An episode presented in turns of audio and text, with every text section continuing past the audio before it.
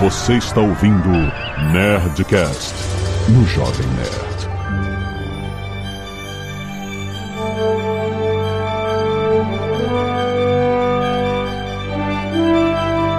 Lada, lada, lada, nerds! Aqui é Alexandre Antônio do Jovem Nerd. Beleza, a gente sabe o que não sabe. Eu quero saber o que a gente não sabe que não sabe. Aqui é o Caio Gomes e. Oi, um beijo pra Ana. Oi, aqui é Ana Bonassa e come abacate, bem. Aqui é o Thiago Sandini Gonçalves, astrônomo na Universidade Federal do Rio de Janeiro, e eu tô aqui do lado das minhas duas filhas e o meu cachorro que tá escutando a gente também. Olha, qual é o nome do cachorro? Sancocho. Sancocho. Qual é a origem? Tem origem, é, na verdade é um prato típico de Porto Rico, é tipo um ensopado de, de milho e frango. Nossa, eu jurava que tu ia dar um nome cósmico de algum astrônomo do passado.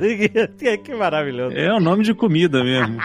Justíssimo. Muito bem, nerds! Estamos aqui em mais um Nerdcast de Ciência pra gente ir o mais longe possível, aonde a ciência não chegou ainda. Exatamente. Nós vamos falar sobre as fronteiras da ciência, as fronteiras do nosso conhecimento científico. Pelo menos o que, que a gente sabe que não sabe. Eu falei aqui na minha introdução que o problema é o, o que a gente não sabe que não sabe.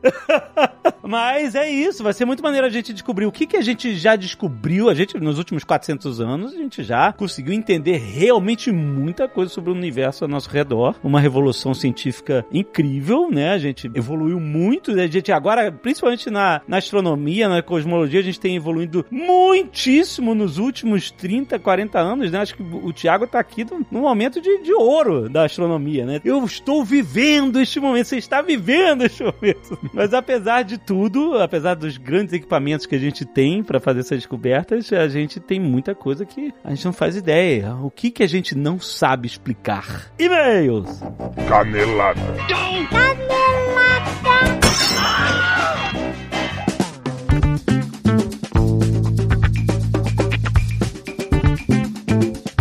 Muito bem, Zé vamos para mais uma semana de mês em Canelada do Nerdcast. Vamos. Azagal, preste atenção, já está no ar o Papo de Parceiro do mês. Ó. Nosso programa focado no Marketplace Magalu. E ele serve para educar as pessoas que estão conectadas no Marketplace. As pessoas que têm loja e estão vendendo seus produtos no Marketplace Magalu. A gente tem esse programa há três temporadas. Tem muita dica boa de como você pode usar melhor os sistemas, de como você pode fazer melhor a promoção dos seus produtos, como você pode se encaixar mais nas sazonalidades promocionais que tem dentro do Magalu, cara. É um conteúdo muito rico para quem tá nessa área. E ó, existe mais conteúdo ainda na Unimagalu, Azagal. Exatamente. Você vai encontrar um monte de cursos grátis exclusivos para vendedores da plataforma do Magalu. Tem Excel aplicado ao e-commerce, logística nas vendas online, política de frete, formação de preço de venda, muito conteúdo, gente. Então não esqueça, tem tudo isso aqui no feed do Nerdcast. É só você procurar por Papo de Parceiro, você vai ver um monte de programas. E o desse mês já está online. Você pode dar um scroll down, você vai ver. Além disso, você pode ir no Unimagalu. Tem link aí no post para você não perder tempo e cadastrar sua loja hoje mesmo. Vai lá!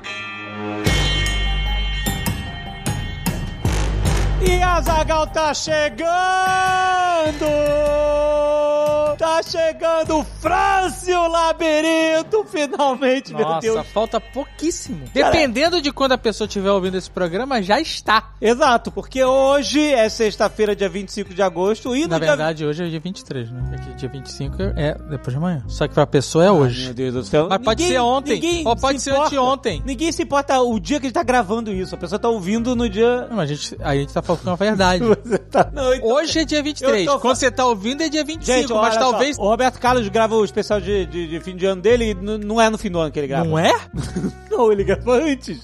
Aí ele fala. Feliz Natal e tal. É tudo fake, não é Natal. Ai, caraca.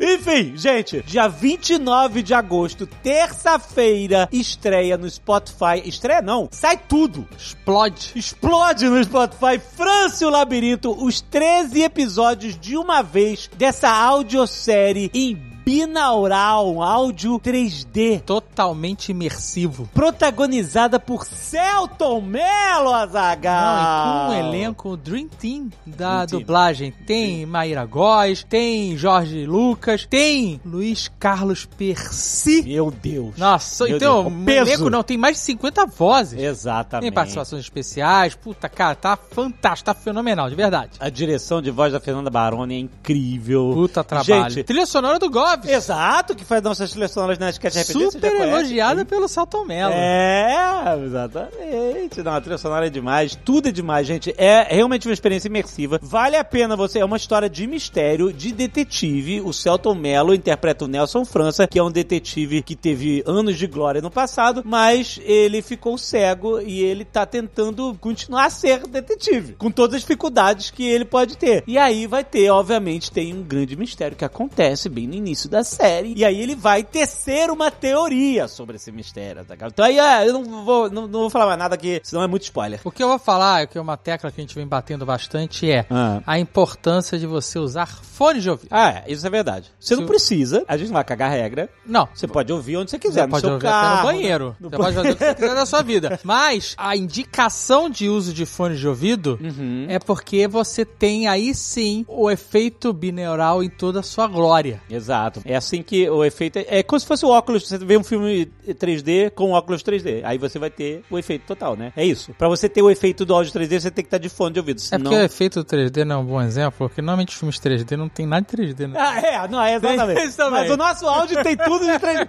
A ideia é que você esteja na pele do Nelson França. Onde ele vai, você vai. Se alguém falar no ouvido dele, vai falar no seu ouvido, sabe? é? Exatamente. Então é, por isso que é maneiro você ouvir com fone de ouvido. E se você quiser ter a full experience, você fecha os olhos, apaga a luz, Isso. que aí você vai estar no escuro que nem o Nelson França. É muito Exatamente. maneiro. É muito. Gente, é muito foda. 13 episódios, vai ser lançado de uma vez, você pode maratonar se você quiser. Pelo amor de Deus, são tantos anos trabalhando nisso. Manda feedback que a gente...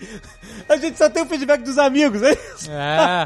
Eu quero o feedback da galera, cara. Fala pra gente o que, que vocês acharam. Que a gente tá muito feliz que vocês finalmente vão poder ouvir esse trabalho de tantos anos, cara. Muito foda. Dia 29 de agosto, só no Spotify. Ah, é de graça, Zagal. Ah, ainda tem isso. Ah, mas eu não assino o Spotify. Não, não, Não tem não problema. precisa. Só fazer a conta lá caso você ainda não tenha. Exato. E é gratuito. É gratuito pra todo mundo ouvir. Passa adiante. Passa pra tua mãe, passa pro teu pai, pros teus primos. Tu- Tudo a galera que não é nerd, passa. É, porque é uma história de detetive. Na história de detetive. Nada de super-herói, nada disso. Exato, é muito foda. Muito foda. Puta que pariu.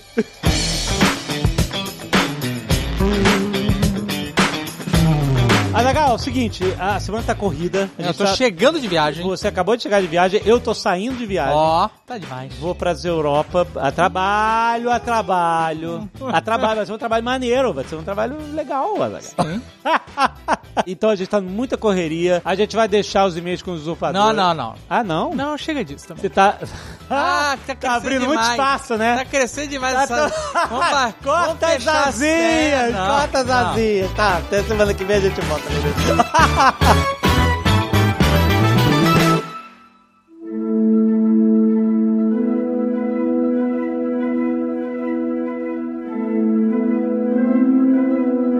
Eu queria começar falando justamente de, de espaço. É, Assim, a minha área favorita de- das ciências. E, e existem dois termos que quem gosta mais do assunto é, é familiar, mas talvez você nunca tenha ouvido, que são grandes mistérios, que é a matéria escura e depois tem a energia escura. Mas calma, isso são apelidos para algo que a gente ainda tem que decifrar o que que é. Mas peraí, Jovem Nerd, o que que é isso? Tipo, você tá falando de quê? Vamos começar explicando o que que é matéria escura, é, por que que a gente tem esse conceito e por que que ela é um mistério. Tiago, explica assim num- de uma forma resumida o efeito, pelo menos que a gente enxerga, para chegar à conclusão que existe essa tal matéria escura no universo. É, pois é. eu sempre falo que os astrônomos têm um trabalho que é muito legal, mas eles têm uma criatividade péssima para nomes. Então, Isso é verdade. inclusive, talvez a gente volte a falar nisso aqui mais tarde, mas nome para telescópio também. Existe o telescópio muito grande e aí agora estão fazendo o telescópio extremamente grande. Então, os nomes são, são apropriados, mas, Não, mas, mas são horríveis. São, é uma falta de criatividade horrorosa. Isso é a mesma coisa, né? O, o colisor de hadrons grande, o colisor de hadrons muito grande. Mas então, mas isso é bom porque explica. Já explica Pelo no nome, é, um- é um nome autoexplicativo, é Exato, verdade. eu acho ótimo, é bem científico isso. Quando eu era mais novo, eu falava que o próximo colisor ia ser o HLC, o Humongously Large Collider. Tinha um projeto de um telescópio que era o telescópio o Overwhelmingly Large, o telescópio Nossa, exageradamente é Ah, grande. meu, né?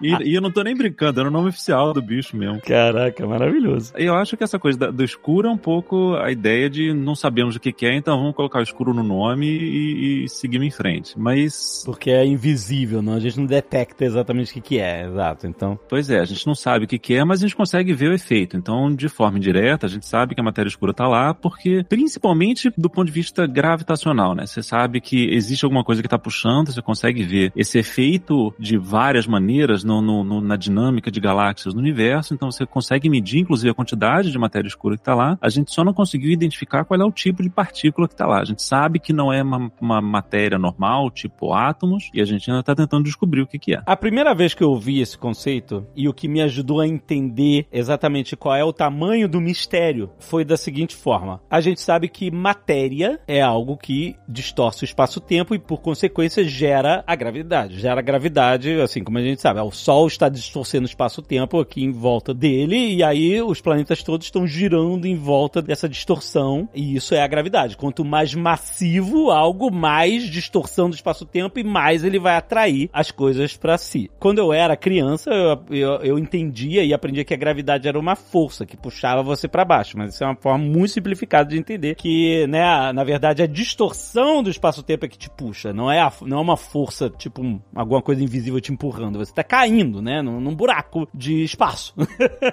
uma distorção de espaço, né? É, a melhor forma visível de você ver isso é quando eles esticam aquelas lonas e você joga, sei lá, uma bola de boliche no meio da lona e você vê aquela deformidade que o peso da bola faz numa lona esticada. É uma forma fácil de você entender em duas dimensões o que seria essa distorção do espaço-tempo. Aí, a primeira vez que eu ouvi, sabendo disso, a primeira vez que eu ouvi sobre matéria escura era o seguinte: por exemplo, a nossa galáxia, a Via Láctea, se você observar e você quantificar todas as estrelas e você projetar toda a força gravitacional que as massas dessas estrelas e, e todos os objetos eh, astronômicos que existem na galáxia geram, essa gravidade toda somada que a gente pode projetar com observação não seria suficiente para manter a galáxia coesa e girando em torno do núcleo dela, como a gente vê aquele formato da galáxia girando. É. Então assim, não há gravidade em, em estrelas e objetos, não há gravidade suficiente para manter tudo junto. Tem alguma outra coisa gerando a maioria da gravidade que mantém essa coisa toda coesa. Exatamente. Deixa eu complementar um pouco o que o Ale e o Thiago falaram pra gente tentar explicar. Isso que o Ale falou é verdade. Quando a gente contava, a gente pegava uma foto e contava quanta matéria ia ter naquela foto, a gente falava, então essa galáxia vai ter um peso de X. Daí eu pego e faço ali qual que vai ser a velocidade de rotação dessa galáxia. Então você vê que a massa visível, a massa que a gente consegue ver, Uhum. era muito menor do que a necessária para poder manter aquilo que ele tá girando. É, tipo assim, se só o que a gente consegue ver gerasse a gravidade, se não tivesse mais nada gerando gravidade, só o que a gente consegue ver, a galáxia ia se espalhar por, por tudo, todas as estrelas da galáxia iam se espalhar por tudo quanto é lado. Elas não iam ficar coesas juntinhas. É isso. Isso, mas a gente sabe que tem coisas que estão lá e a gente não tá vendo. Tem Uhum. buraco negro, tem estrela é, que já passou a parte da vida, tem nuvem de, de, de pó, tem uma porra de coisa lá que tá lá a gente não tá vendo. Certo. E aí a gente pode tentar fazer vários modelos para poder modelar o quanto seria isso. Então, assim, a gente já sabia, a princípio, que nem tudo que a gente via era a única massa que tinha, porque a gente sabe de matéria que a gente não vê. O problema é que quando a gente conta e faz os modelos para poder determinar toda essa matéria que a gente. que seria matéria comum como a gente, mas ela não brilha, a gente vê que essa matéria não é suficiente para ainda para poder chegar lá. Então a conclusão é que tem uma porrada de. Isso foi a primeira, os primeiros tipos de evidência da matéria escura. Depois a gente explica dos outros que tem depois. Mas mesmo quando você modela isso, você vê que não, não seria o suficiente para poder explicar essa diferença. A gente sabe uma porcentagem de, assim, num modelo, por exemplo, da Via Láctea, a gente sabe uma, uma porcentagem de quanto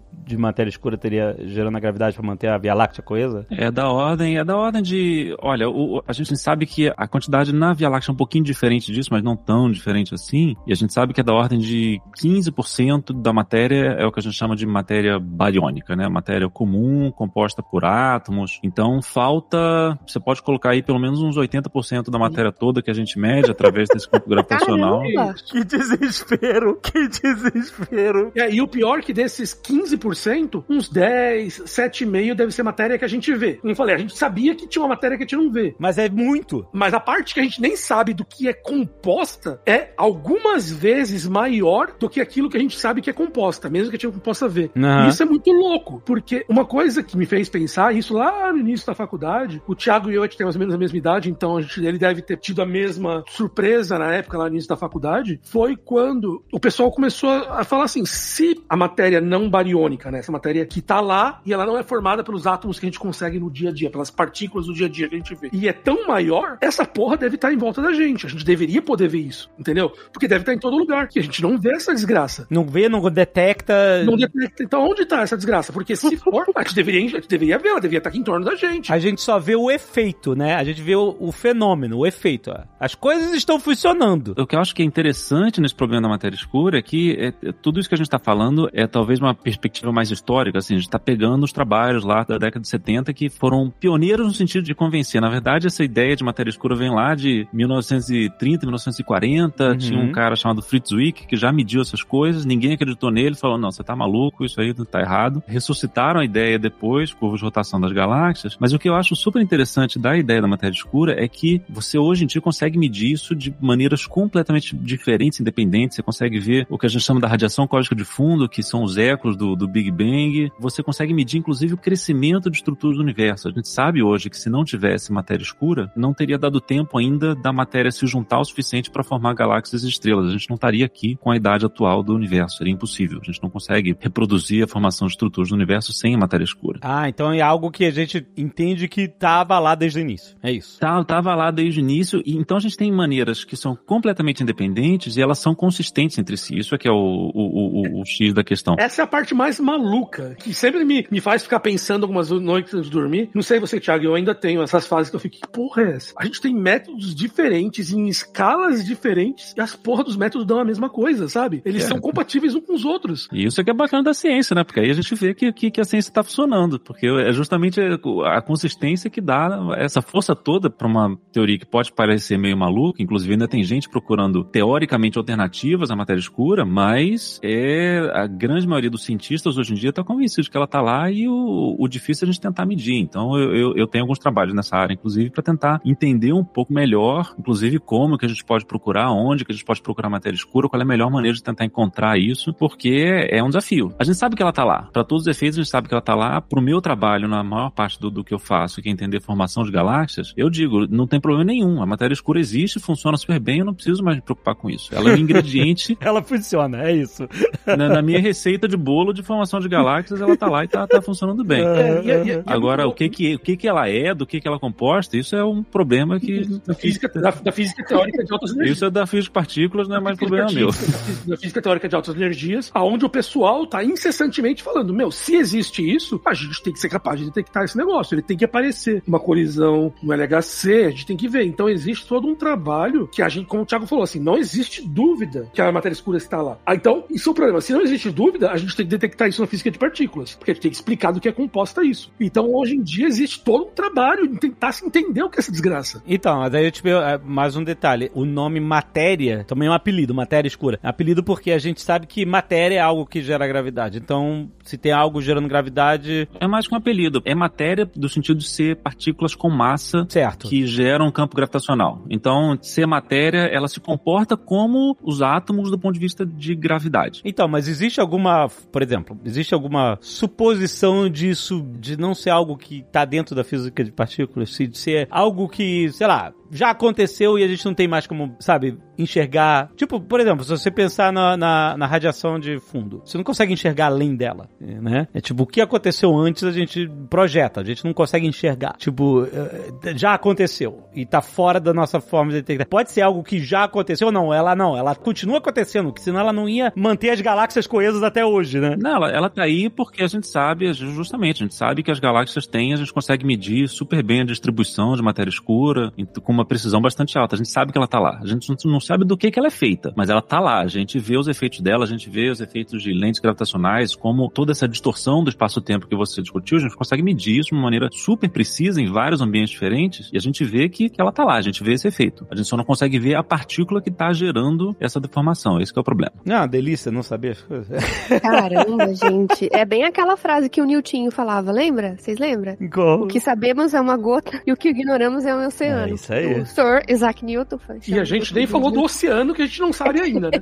A gente nem falou do é. oceano, que é a outra parte da resposta. Ah, é. A gente tá enxergando lá nas bordas do Big Bang e a gente, porra, não consegue nem. Não, não, é que a gente falou da matéria escura e a gente não falou da energia escura. Olha, eu ia até deixar isso pra depois, pra gente poder respirar um pouco depois dessa pancada de matéria escura. We were hunters and foragers. The frontier was everywhere. Eu queria perguntar pra Ana, Ana, na sua área, tipo, me diz o que que é a, a coisa mais desafiadora em termos de pesquisa hoje? Onde é que estão os limites? Onde é que a gente não chegou ainda, que a gente tá tentando? Olha, vamos lá, então. É, se eu te perguntar, é, desde quando existe diabetes? Quando você acha que é? Porque essa é a minha área, assim, então tem que falar um pouquinho dessa área aqui. Eu chutaria que, ah, não, sempre existiu. É, a gente sempre teve isso. Sempre existiu. Mas que piorou agora que a gente se entope de, de açúcar e, e, enfim, e sódio e um monte de porcaria industrializada. É quase isso, assim, os primeiros registros é de muito, muito tempo, 1500 antes de Cristo, então é um negócio que, assim, sempre existiu, só que aí, o que aconteceu? Era uma doença, você imagina, que a pessoa faz muito xixi e perde peso, e aí, onde que a gente acha que é? É, por exemplo, é um problema no rim, né, se eu te falar, parece que é rim, não é? Ah, a pessoa tá fazendo muito xixi, meu Deus, e agora? É o rim. Ah, não, ela tá perdendo peso, ah, é o intestino, é o estômago. Onde que é o problema? Sabe quanto tempo que demoraram pra saber onde que é o problema? Lá em 1900, que eles falavam, gente, pelo amor de Deus, o que, que será que é? Qual que é o órgão que tá defeituoso? Então, olha o tempo que, que demorou pro primeiro registro Nossa. até a gente ter um pouquinho de certeza ali, né? 1921, mais, mais precisa, foi quando fizeram uma série de experimentos com cãezinhos, tiraram o pâncreas de cãezinhos e eles começaram a ter sintomas parecidos. Então falaram, opa, então parece que é o pâncreas. Ou é o pâncreas, ou a falta do pâncreas, ou um pâncreas defeituoso, alguma coisa acontece aí no pâncreas. E antes disso, os médicos eles tinham que provar a urina dos pacientes. Hã? É, pois é, é, um- é um- é uma informação que eu tô trazendo aqui, porque assim, eu não sei se vocês sabem, o nome mellitus vem de doce igual mel. É. Não. Porque esse Ó, é um- ainda, ainda bem que eu faço astronomia, hein? tá tudo muito longe, né? é, não precisa passar por esse não tipo de tem, coisa. não tem que colocar nada na boca. Não. Caraca, mas, que, mas por quê? Porque era pra entender o grau de, sei lá, de. Não é, então, porque eles viram que atraía formiga e era uma, uma urina diferente. Aí eles falaram, não, não, tem que ter alguma coisa aqui, eu vou provar. e aí Hum. provaram e falaram, ah, é doce. Não é, rapaz, então é, mellitus vem, vem Ah, daí. não, que, olha o que fazem pela ciência.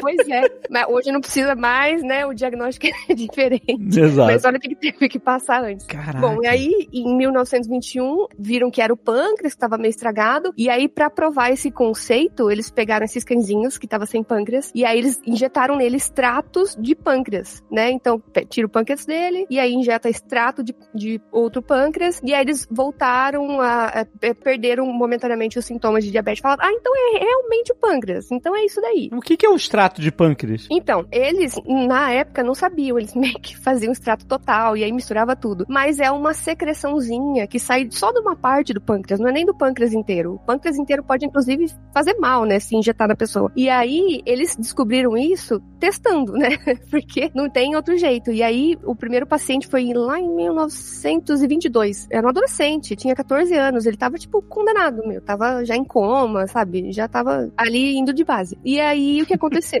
deram o extrato não tão purificado e ele deu uma melhorada e aí tentaram é, fize- é, melhoraram essa forma de purificar esse extrato e aí ele melhorou, ele, ele se curou, ele não morreu de diabetes. assim. Caraca! nessa época, olha, até me arrepia, gente, quando eu falo isso, porque a ciência é um negócio que, né, vai melhorando a vida das pessoas. Nessa época, diabetes tipo 1, né, que era que ele tinha, era uma sentença, era uma sentença de morte, porque Nossa. a pessoa, ela ia definhando, definhando, definhando, entrava em coma e aí morria. E aí, quando isso aconteceu, falaram, nossa, a gente descobriu, então é a cura pro diabetes. Não foi, né, cura pro diabetes, não achamos até hoje, essa é uma fronteira, é uma coisa que a gente não sabe, mas o que aconteceu a partir daí foi uma corrida. Uma corrida pra conseguir formas de se extrair. O que eles aplicaram no, no adolescente lá foi a insulina, né? Eles conseguiram extrair de bois, se eu não me engano. Bois, não, era porco. Bom, enfim, era um bicho aí. E eles extraíram, eh, precisava de muitos, muitos pâncreas de vários porcos pra conseguir um pouquinho de insulina e injetar. Então foi uma corrida. Ai, como é que é um jeito melhor de purificar isso? Como é que é um jeito de extrair mais insulina? E aí começou uma corrida pra entender como essa insulina funciona pra fabricar essa insulina que não seja extraindo de animais. Porque, não,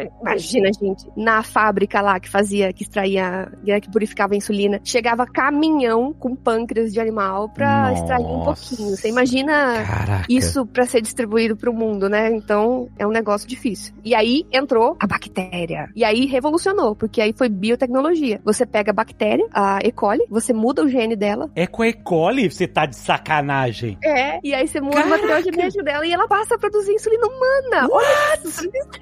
Caraca, o biohacking total. Exatamente, isso é maravilhoso. E aí, eles fizeram, eles evoluíram, faz- fizeram dois tipos de insulina. Uma que age rapidinho pra você comer depois da refeição. Aham. E aí ela já vai agir rapidinho ali no seu corpo. E uma que é de liberação lenta, igual o nosso corpo. O nosso corpo tem dois jeitos. Porque a gente secreta sempre. A gente tá agora sem comer. Não comi. Uhum, Tô com uhum. fome, inclusive. a gente tá secretando insulina porque precisa de um pouquinho sempre, um basalzinho ali. E a gente secreta bem mais quando a gente come uma refeição. Então são dois padrões de secreção de insulina no nosso corpo. E aí o cientista foi lá e falou assim: ah, mas eu vou criar então duas insulinas, vamos ver.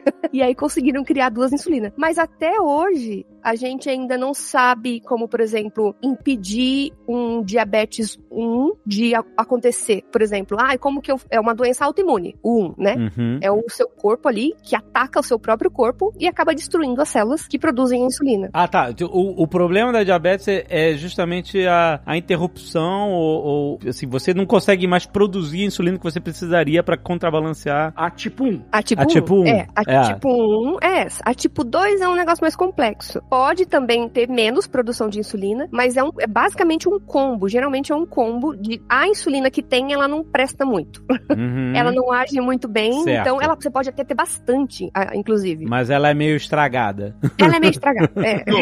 A minha é tipo quatro vezes mais do que a média. Isso. E. É o que chama de hiperinsulinemia. Isso. A minha médica falou que nunca viu uma insulina tão alta quanto a minha. Mas você é diabético Sou, sou, sou diabético tipo 2. tipo 2, é isso? Ah. Isso aí, é o, o pâncreas pode ficar. Ele pode sobrecarregar em longo prazo e aí uma hora fala assim: não aguento mais, vou parar. Mas por enquanto tem um estágio que o diabético tipo 2 pode secretar até mais insulina do que uma pessoa não diabética. E essa insulina ainda pode não dar conta de controlar todo o açúcar no sangue. Então aí que acontece os primeiros sintomas e a pessoa procura o médico e descobre: opa, eu tô com a vista meio embaçada. O que, que aconteceu aqui? Aí vai no, vai no oculista. Não acha que é um problema de diabetes, vai no oculista. Hum, Foi assim que aconteceu com a minha mãe, inclusive. Ela- vários anos atrás. Ela, ela começou, nossa, mas não tô enxergando. Foi no médico, a primeira coisa que o médico pede é um exame de né, glicemia, né? Pra medir o açúcar no sangue. Quando mediu, falou: epa, você não tá com problema no olho, você tá com diabetes. A- o açúcar nesse sangue, ele deixa o sangue assim, vamos dizer assim, viscoso. E aí, quando esse sangue ele passa pelos capilarzinhos pequititico do olho, é, não consegue nutrir bem, aí esse olho começa a perder ali a função. E aí a pessoa nossa. descobre. Geralmente assim, né? Quantos efeitos, né, que causa e... já que a gente está falando de fronteiras da ciência aqui, porque quando a gente está fazendo física, astronomia, pelo menos é, é minha experiência de muitos colegas meus, que a gente tem assim,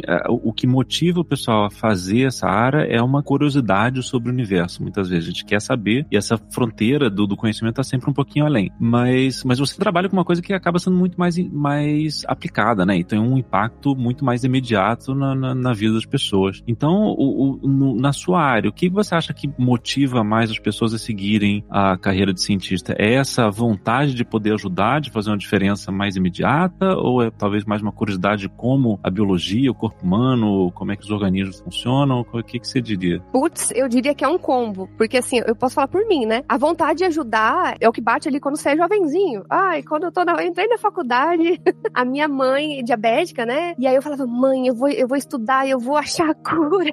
Aquela ilusão do jovenzinho, né? Então eu queria muito poder descobrir, ajudar coisas e tal. E aí eu lembro que quando eu tive a primeira aula de alguma coisa relacionada a isso, foi na semana da biologia. Fisiologia pra biólogo, você vê lá no quinto ano. Quinto ano, eu tava no primeiro ano. Aí eu fui e me matriculei numa aula ali na semana da biologia. Quando eu cheguei lá, a professora deu uma aula, assim, que eu não entendi absolutamente nada.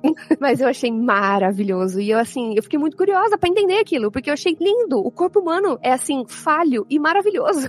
e eu queria entender o que acontece. Então, pra mim, foi exatamente o que você falou: um misto de querer ajudar, no caso da minha mãe, né? Um negócio mais pessoal. E também eu queria entender mais sobre o corpo humano e a beleza dele e, e onde que a gente pode tentar ajudar a melhorar. Então, eu acho que é, é basicamente isso que você falou mesmo. É, é um negócio mais aplicado, né? Um negócio que você consegue ter, assim, ah, em 10 anos dá um puta salto. Tudo bem, na, na área do espaço também, né? Dá um puta salto. Mas é um negócio que, assim, afeta a vida das pessoas aqui, assim, de uma forma que do seu vizinho pode estar usando um medicamento hoje que há 10 anos não tinha. E foi liberado agora e tá todo mundo melhorando. Então é um negócio, eu acho lindo. É, isso é muito legal. Quase me puxou uma coisa que eu tava deixando pra gente falar mais pra frente, mas já que você falou, vamos chutar o balde. Ah, tô ocupado. Agora me explica como é que a Nordisk entra aí e vira a maior empresa do mundo. Ih, não vem não. Eu, eu, eu não sou da indústria farmacêutica, não. Como é que é? A Nordisk é a empresa que fabrica o Ozempic, que é esse remédio pra diabetes. Ah, sim, é do Ozempic, sim, sim, sim. E que eu tomo por causa da diabetes, mas É. que virou moda pro pessoal de comida porque eles descobriram que ele também sacia a fome. E ela tá vendendo tanto, tanto, tanto, que, tipo, ela já se tornou a segunda maior empresa da, da Europa. Ela tá alterando PIBs de países e tal, que é um remédio caro e que tá vendendo como água. Eles estão fabricando no limite no mundo inteiro, entendeu? Então é uma coisa meio maluca, assim. Essa história é muito legal. Porque, assim, como eu. Ah, eu não sei se eu dei a, a introdução necessária pro diabetes, assim. Agora vocês sabem que é diabetes, mas eu vou só explicar insulina. Insulina é um hormônio que, né, liberado pelo pâncreas, que faz o açúcar que tá passeando ali no sangue entrar pra célula, né? Sai do sangue. Ele sai do sangue. Então é basicamente isso que a insulina faz. O açúcar entra na célula e é usado como combustível. E aí, o açúcar você tem que comer, passar pelo estômago, passar pelo intestino, ele vai ser absorvido. Aí sim ele vai estar no sangue. Aí ele chega lá no pâncreas e fala: opa, tô aqui. Aí o pâncreas fala: ah, então beleza, então vou secretar insulina. Já que tem açúcar, vou secretar insulina. Beleza, é esse o processo. Então, o Jovem Nerd, eu te pergunto: se você der açúcar pela veia, intravenoso, e a mesma quantidade pela boca, né? A pessoa come, né? Lembrando que tem todo esse processo. Ó, vou comer, vai ter que ser absorvido, não vou comer tudo de uma vez, vou comer, né? Engolir e tal. E der de uma vez, pancada, pá, no sangue. Qual modo vai fazer secretar mais insulina? Lembra que o açúcar ele tem que estar no sangue pra chegar no pâncreas e aí libera a insulina. Então, qual desses modos? Via oral, comendo, ou via intravenosa, né? Aplicando na veia que vai despertar mais a secreção da insulina. Putz, assim. Tempo! Intuitivamente parece que na veia tudo é mais rápido, né? Pois é, era o que se achava na década de 60. É mesmo. Tem um paper, foi de 1964, se eu não me engano. Eles testaram exatamente isso. Eles deram a mesma quantidade, né? Pela boca e pela veia. E aí, o que aconteceu? Que o pela boca secretava mais insulina.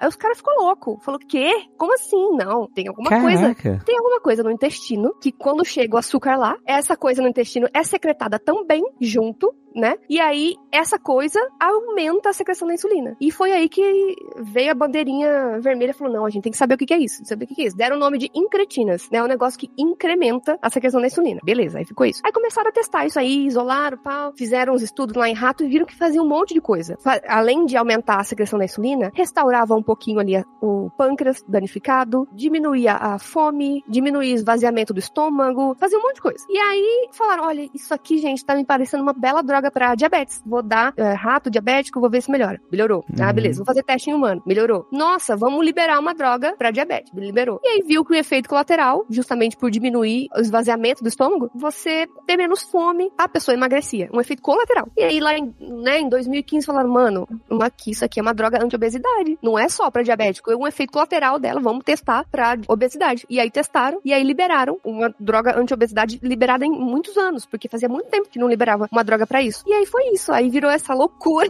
que o povo tá falando. Virou uma modaça de TikTok e etc. E a pessoa usando off-label, É. né? Tipo, de, até de formas perigosas, né? Não tem estudo a longo prazo, né? De, de Ozempic, essas paradas. É, né? não, não tem, assim, longo prazo não tem. Não pode ficar a vida toda que isso. Tem risco de pancreatite. Tem bastante risco. Exato. E né? aí o povo, tem gente que tá usando um protocolo que não foi estudado, protocolo de é, diário, e o negócio foi estudado mais pra semanal mesmo. Semanal. mesmo. E Exato. aí, é, vamos, a gente vai saber as consequências disso daqui a um tempinho. É, pois é. É muito louco, só porque a Ana falou um negócio que eu aprendi. Assim, eu tomo o Zembic há dois anos, né? Foi quando eu descobri que eu tinha diabetes. E recentemente eu tive que fazer uma cirurgia. E eu descobri esse negócio do- da demora de esvaziamento do estômago, do intestino, do estômago, por causa da cirurgia. Porque a minha médica esqueceu de. de ver que eu tomava Ozempic. E daí eu estava na sala de cirurgia. Caraca, não existe nada bom que vem. Minha médica esqueceu. Qualquer coisa que vem depois, fudeu. Eu já tô aqui. Você viu a reação da Ana, né? Ela nem sabe o que, que é. Ele falou assim: minha médica esqueceu. Qualquer coisa que o médico esqueça vai dar merda. Não, não deu merda, eu tô aqui, tô bem. Mas é que a, a vantagem é que existem. A medicina é feita com várias etapas de validação, né? E aí, numa dessas etapas de validação posteriores, ele, é, antes da cirurgia, o enfermeiro falou: Você tá tomando Zempic? Não, você não pode estar tomando Zempic. E aí a minha cirurgia foi cancelada, eu já estava na sala de cirurgia e foi, e foi alterada pra, pra algumas semanas depois. Você não podia ter tomado. Nossa, vô... o quê? É, então é por isso que não deu merda. porque não foi feito. É, porque basicamente existia. Se eu fosse operado, eu ia estar com comida ainda no intestino. Apesar de ter feito o jejum necessário, como o intestino demora muito tempo pra soltar, ele ia ter comida ainda e eu ia ter risco de broncoaspiração. Deus do céu, meu Deus que medo. Aí você parou de tomar e fez a cirurgia. Eu fiquei 21 dias sem tomar e semana passada eu voltei a tomar.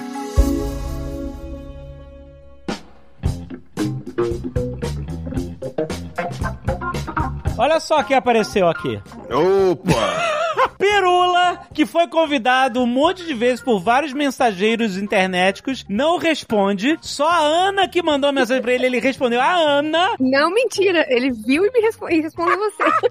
Ah, é, ele, viu, ele não respondeu você. Ele viu a sua mensagem e me respondeu. Olha como o Pirula é difícil. Temos que ser práticos, temos que ser práticos. Ele respondeu no coração. Ele respondeu no coração. É verdade. Adorei essa, responder no coração. Eu acho que é uma parada que o Pirula tá fazendo pra enganar o algoritmo, pra meio que não, você não sabe onde eu tô, com quem que eu falo. Eu, eu recebo mensagem de um, eu respondo pro outro, o algoritmo nunca vai entender o que eu tô fazendo. Eu acho que pode ser um negócio dele. Não, não. Pô, eu, eu respondi o Caio também. Eu respondi o Caio. É. Faz, faz o quê? Uma, uma, uma meia hora. Ok, só eu não fui respondida. Eu tô agora Ah, tá vendo? Não, Olha mas- isso. Tá? Mas eu só, preciso, eu só preciso dizer aqui nesse ponto, porque o Pirula me respondeu agora, né? Porque eu tô há quase um ano tentando marcar de jantar com o Pirula. Ah, muito Daí difícil. eu falo, Pirula, vamos jantar nesse dia, nesse dia, nesse dia, nesse dia. Meus dias disponíveis são esses. Daí há três meses o Pirula me responde, que obviamente as datas que eu tinha mandado já ficaram lá pro passado. E daí a gente tá um ano nessa, assim. A gente tá um ano nessa. Né? Você tem que pipocar lá na casa dele, senão não vai. Não tem que chamar pra jantar. É, a Ana falou que vai passar aqui em casa. Eu vou. Porque vai, vai ser mais fácil mesmo. Você tem que chamar pra mesa cash de 7 horas. Ele vai. É, então, é. Aí. Não, espera quando lançar meu canal de corte, porque aí eu vou por, eu vou como profissão. Aí vai ser. Aí vai ser profissional. Ó, mas eu estou muito feliz com o convite, viu? Estou muito feliz. Eu quero lamentar aí a todos, né? A pedir desculpas, minhas escusas, minhas sinceras escusas por ter, é, como é que fala, essa minha desorganização absurda aí. Isso daí é Imagina. o pro- problema, da- é mais da minha cabeça que da minha vida, mas enfim, são os dois. Faz a introdução aí. no meio do programa, que você dane. Não eu, tem regra. eu, é, eu sou o Pirula e eu estou tentando descobrir ainda quais são as minhas fronteiras. Mas espero que sejam é, é, maiores que as da ciência, né? vai saber. Caramba, aí sim. We were hunters and foragers. The frontier was everywhere. Eu quero aproveitar o Pirula aqui, então, e eu quero falar sobre uma fronteira enorme que nós temos. A gente já discutiu é, em netcasts anteriores com o Atila também, que é a origem da vida. Uma parada Oh, que é, tipo assim, o, de, de todos os deuses das lacunas que as pessoas botam, né, tipo, o sobrenatural pra explicar a parada que a gente não consegue é, replicar no laboratório, esse é um dos mais, né, um dos mais comuns, né, tipo assim, a gente sabe que toda a vida na Terra vem de vida. A gente sabe que a gente consegue voltar, né, toda essa a evolução para um organismo único, que é pai de todos. É isso que a gente sabe. E a gente tem boas teorias, enfim, de onde essas moléculas todas podem ter se organizado, as forças abissais, etc, um monte de aspectos. O fato é o seguinte, eu vejo muita discussão de pessoas que tentam, tipo assim, conciliar fé com a ciência, o que é normal e tal, etc. E elas tentam achar, tipo assim, ah, mas espera aí, talvez tenha alguma coisa na centelha da vida, né? Essa centelha da vida, etc. Então, porque a gente não sabe criar uma nova vida, a gente sabe criar vida a partir de vida. Mas assim, um bom argumento que eu vi em termos da ciência, tipo assim, não abandonar a busca pela resposta científica, que é o que todos nós acreditamos que existe uma explicação científica para tudo, é que, por exemplo, a pessoa pergunta, mas o que, que é vida, né? O que, que é vida? Se você pegar todos os componentes de uma célula, a célula mais simples, todos os componentes da célula, ela, elas não são coisas vivas. Elas são coisas orgânicas, beleza e tal, mas, mas a vida acontece como um processo dessas coisas não vivas interagindo, certo? Faz sentido isso que eu tô falando? É, a vida é um amontoado de, de coisa morta, exatamente. Né? De um amontoado de coisa morta, exatamente. Junta e faz vida, né? Na verdade, eu costumo brincar que a vida é um, quando o pessoal pergunta, né? Fala assim, ah, dá uma de abujanra, né? O que é a vida? né? eu, eu geralmente falo que a vida é um arranjo muito doido da química. E aí a pessoa olha pra mim e fala, mas então o que é a química? Ué, um arranjo muito doido da física. Né?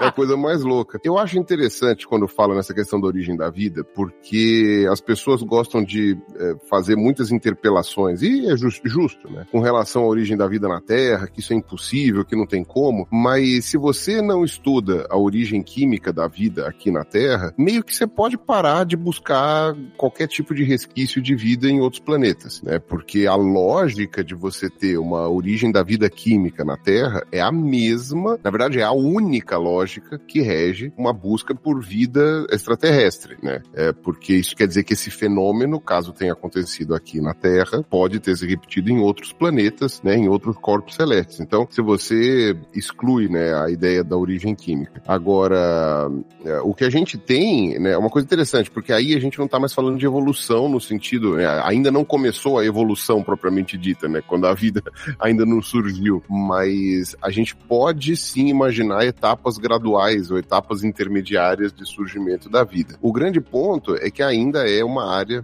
muito especulativa pela dificuldade que existe de fazer uma simulação. Uh, tudo que a gente conseguiu até agora, né, desde os experimentos lá do Oparin, do Stanley Miller tal, não sei o que, ficaram ainda restritos à produção de alguns aminoácidos que muita gente inclusive reclama, dizendo que esses aminoácidos não são os mesmos que compõem a vida, e aí você tem também o lance das, das membranas lipoproteicas, né, essas moléculas elas existem, né, elas existem na natureza, livres ali, elas estão lá, elas se juntam, né, tem uma parte que, que gosta de, que é hidrofílica e uma que é hidrofóbica, né, ou seja, uma que não gosta de se ligar à água e a outra que sim, é a mesma molécula, então o único formato confortável, entre aspas, para a molécula é uma bola, né, é uma bola que expulsa a água de dentro e fica lá, né, flutuando. Então, a gente sabe que os tijolos estão ali, né, a gente só não sabe ainda como que eles se juntaram. E começaram a fazer um processo, né, porque, lembrando, você falou, a vida é um monte de coisa morta trabalhando junto. É basicamente isso. E você tem algumas moléculas que elas têm uns comportamentos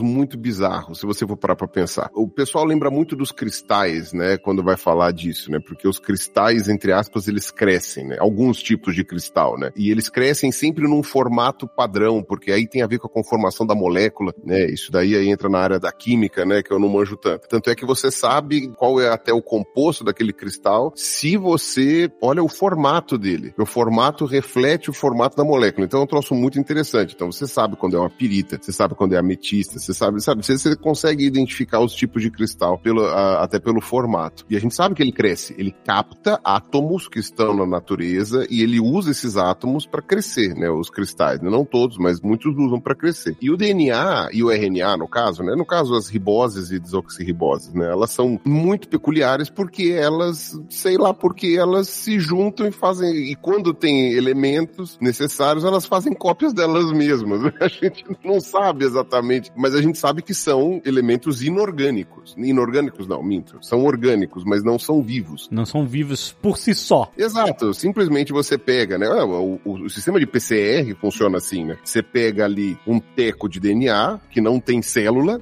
é um DNA sem nada, solto, coloca ele num ambiente em que você tem um monte de tijolinhos ali de DNA soltos para se montarem, né? Você coloca lá as bases nucleotídicas lá, né? E esse trecho que você coloca é chamado de primer, né? Que é o pedaço que, sei lá, que vai dar o, o start do negócio. O negócio vai juntando, junta sozinho. A reação começa. Exato, é tipo aquelas reações químicas que você junta dois componentes e faz um cogumelo, sei lá, fica todo vermelho. São propriedades daquela molécula que são muito específicas específicas e muito particulares. Uma vez que você aprisiona essa molécula dentro de uma membrana, né, pô, Aí ela tá protegidinha ali para conseguir fazer. Não há muita dúvida de que as primeiras, vai, de que as primeiras protocélulas ainda não seriam seres vivos do jeito que a gente conhece. Quando a gente imagina o pessoal falar, ah, tem uma protocélula, quer dizer que ela é mais primitiva, né, mais desmontada, digamos assim, do que uma propriamente uma bactéria, né? E a gente tem hoje em dia elementos, vai, organismos, a gente pode chamar de organismos talvez, que é só uma cápsula e o DNA. A gente costuma chamar eles de vírus. Né?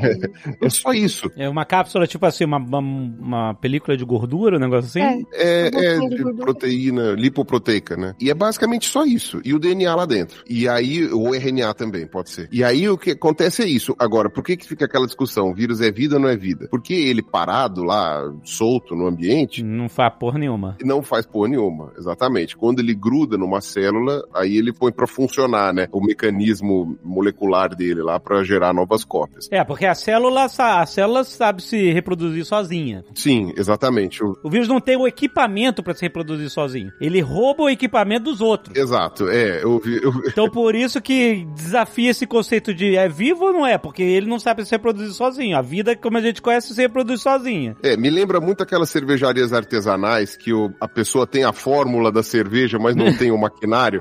Aí ela aluga aquelas É, cervejarias exato. maiores para colocar os tonéis e aí sai a cerveja. Exato, e aí é quando a cerveja sai, você acha que a fábrica é ali, mas não é. Aquilo lá foi só alugado, né? A fábrica tá na cabeça do cervejeiro. Então, tipo, quando você vai pensar, é mais ou menos isso. Isso é um dos elementos de por que, que o pessoal diz que os vírus provavelmente não foram os primeiros seres vivos, né? Eles têm que ser provavelmente uma bactéria muito simplificada, né? Para predação, né? Para predação não, para o parasitismo, né? Porque todos os parasitas da, da vida, né, que existem hoje nos seres vivos, eles vão simplificando, né, o seu organismo, né? Eles vão se desprendendo de tudo que entre aspas eles não precisam, né? Agora, de qualquer jeito, ah, não dá para fugir da ideia de que talvez um protótipo de vida fosse algo que tivesse ali talvez uma coisa um pouco a mais do que um vírus. Agora, o grande ponto é esse: como a gente tem essas ideias, esses elementos, tecnicamente, se você coloca num ambiente estéreo todos esses tijolinhos não vivos, você deveria ter alguma maneira de fazer eles se juntarem sozinhos para gerar algo vivo. Isso. E isso a gente ainda não conseguiu fazer de maneira satisfatória. A gente conseguiu fazer com pedaços,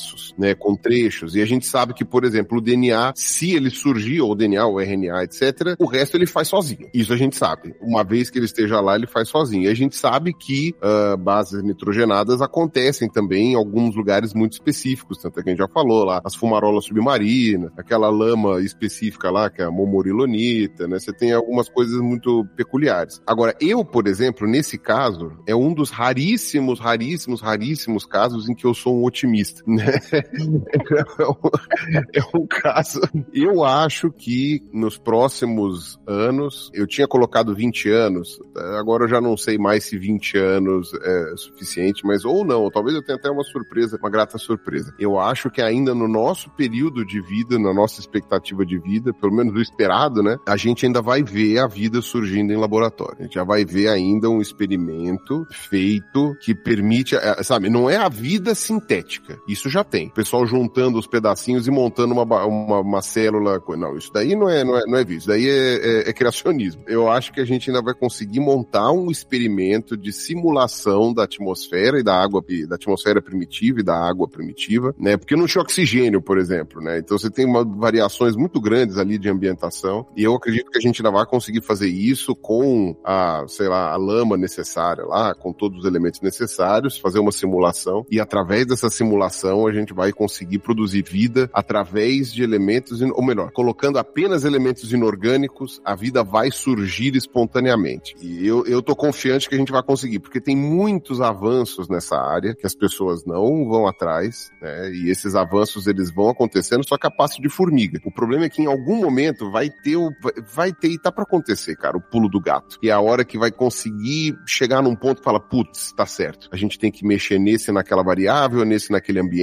E aí depois é só replicar, né? Porque óbvio, né? A primeira vez que sair um artigo disso, vai todo mundo questionar, e esse é papel do cientista mesmo, é questionar. Vai todo mundo falar que é absurdo, que não sei o quê. Mas a partir do momento que a gente puder fazer uma replicação disso e as pessoas em laboratórios do mundo todo, que aí, sei lá, sai na China. É, provavelmente vai sair na China, né? O primeiro, o primeiro possivelmente vai ser na China ou na Índia. E aí vão querer replicar em outros lugares. Vai replicar na Inglaterra, vai replicar aqui no Brasil, no- nos Estados Unidos, tal, não sei o quê. E aí, quando fizer essas replicações, vão chegar a essa conclusão. E aí vai ser incrível, cara. Eu só espero que o Twitter não exista mais quando isso acontecer.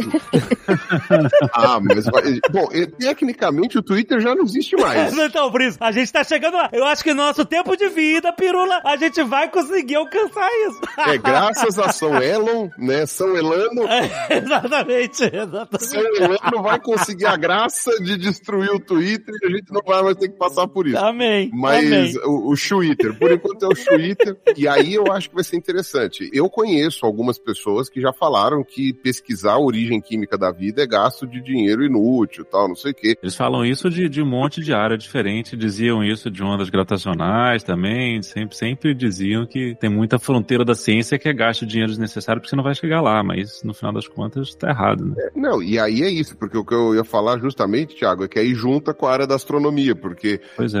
aí, se a origem química da vida é gasto de dinheiro inútil, a, a astrobiologia ou qualquer uma dessas coisas, então, é o inútil dentro do inútil. Então, tipo, você começa a crescer em cima disso, né? Você não pesquisa nada, né? Justamente. Eu, eu, ia, eu ia justamente pegar esse gancho que você, você jogou lá atrás e jogou agora de novo, justamente dessa parte de, de astrobiologia, porque quando a gente está falando de fronteira da ciência, definitivamente essa é uma parte super quente da, da astronomia, né? Tem muita gente falando sobre isso. Talvez ao contrário de você, nessa área eu sou muito pessimista. Não sei se a gente vai conseguir encontrar a vida no espaço, no, no nosso tempo de vida, não acho ser o caso. Tem alguns colegas que são muito mais otimistas que eu. Eu tenho lá minhas dúvidas. Uhum. Mas, mas eu acho que é- é- essa perspectiva de desperdício de dinheiro, acho que é, é muito perigosa. Justamente porque não é porque a gente não vai encontrar nos próximos 50 anos, talvez, que a gente deveria desistir de tentar. E aí, inclusive, tem muita gente que fala pra mim, ah, é, você acredita que existe vida fora da Terra? E eu digo, não, não- não é meu papel acreditar ou não acreditar. Eu, como cientista, eu tô correndo atrás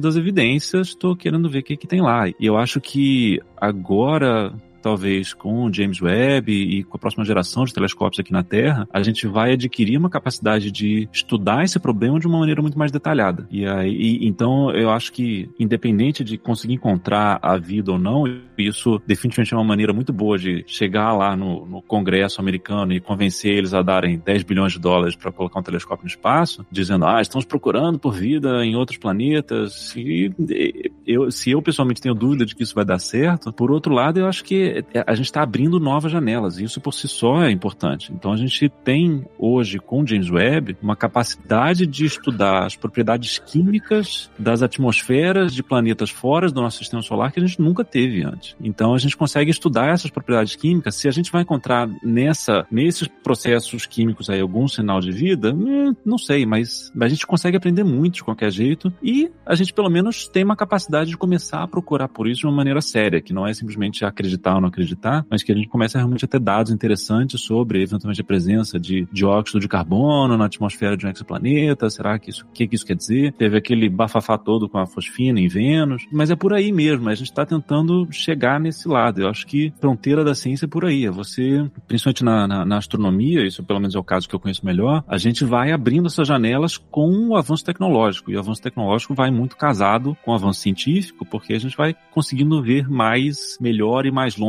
sempre. E acho que parte do avanço da astronomia é sempre por aí mesmo. We were hunters and foragers. The frontier was everywhere. Você, a sua frase foi muito interessante. Tipo assim, eu como cientista, não é meu papel acreditar ou não se existe vida fora da Terra, porque você pode ter, você podia até dizer, tipo, ah, eu acho que existe uma excelente possibilidade, dado tudo que a gente conhece, sabendo que os materiais que compõem a vida são bem comuns no universo inteiro. Os ingredientes estão aí, sabe? Só que, tipo assim, o processo que vai transformar esses, todas essas químicas em, em algo coeso que vai se comportar como um ser vivo, se reproduzir e tal, é que a gente desconhece. Mas, dado a- ao tamanho do playground que a gente vive aqui, que playground, eu digo, o universo conhecido, visível, você começa a brincar com estatísticas, etc e tal, mas, claro, tudo é uma incógnita, porque enquanto a gente não confirmar, enquanto a gente não tiver evidência, é algo que pode ser como pode não ser. Ou, uma coisa que eu vi num vídeo maravilhoso do canal Melody Chip, canal mais incrível da internet, pelo menos é o meu preferido, ele faz vídeos... Não, não, eu, tenho, eu, tenho que, absurdo. eu tenho que aproveitar aqui e dizer. O Spoiler Alexandre Ottoni vai mudar a preferência dele pro canal O Físico Turista. Ah, que está- eu sabia que ele ia fazer o jabá. Que voltou a fazer vídeo depois de dois anos parado. É verdade. Então eu vou recuperar o meu, o meu post de canal preferido do senhor Ó, eu fiquei dois anos enchendo teu saco pra você voltar, é verdade. Primeiro que é o canal, nome mais criativo da internet, Ciência, o Fisiculturista, maravilhoso.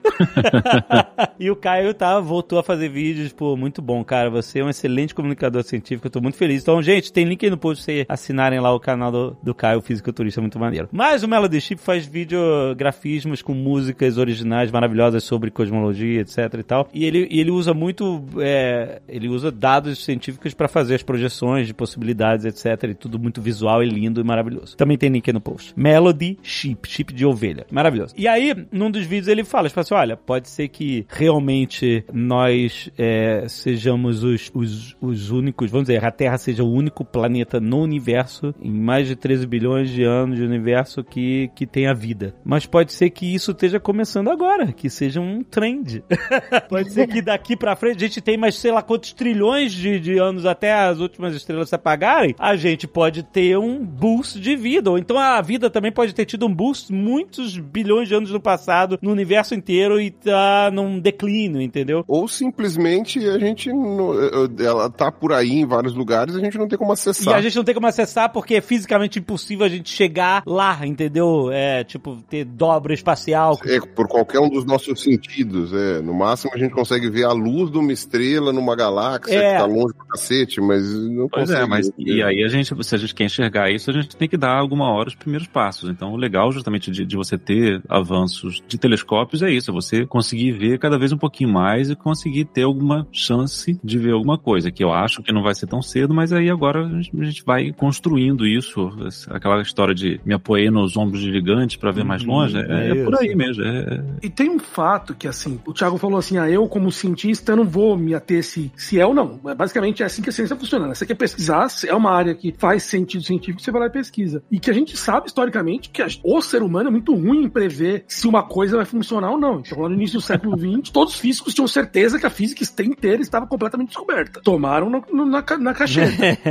Há cinco anos atrás, estava todo mundo falando, não, o metaverso é a nova tecnologia. Nada aí. Então, assim, se for ver ao longo da história, sempre que a gente tentou, como comunidade, chegar a uma conclusão, muitas vezes a gente errou completamente. E a gente avançou através desses pontos de pessoas que tinham curiosidade intelectual sobre o tópico, né? Então, a única maneira de continuar progredindo é dessa maneira, porque senão. Mas o, o foda da ciência é que quando você erra, você, tipo, ah, aqui, não é por aqui, entendeu? Vamos por esse caminho. Todo o erro, toda pesquisa que não dá em nada, ajuda a gente a entender, ah, não, então, peraí, o caminho deve estar por esse outro lado, né? Uma investigação é interminável. O erro é um dado. O erro é um dado, e boa, boa definição. É isso, o erro Muito É, é, triste, mas é. Ah, é o- triste. é, é muito triste, mas é Ó, Eu costumo fazer aquela coisa, sei lá, é como se fosse o jogo do mico, o jogo da memória, né? Quando você encontra dois, duas cartas iguais, você elimina, até sobrar só o, o mico, alguma coisa assim. Não, não era o jogo do mico, isso era um jogo da memória, né? jogo da memória, é isso. Você vai eliminando, então, tipo, Isso, cada vez que você erra, você tá criando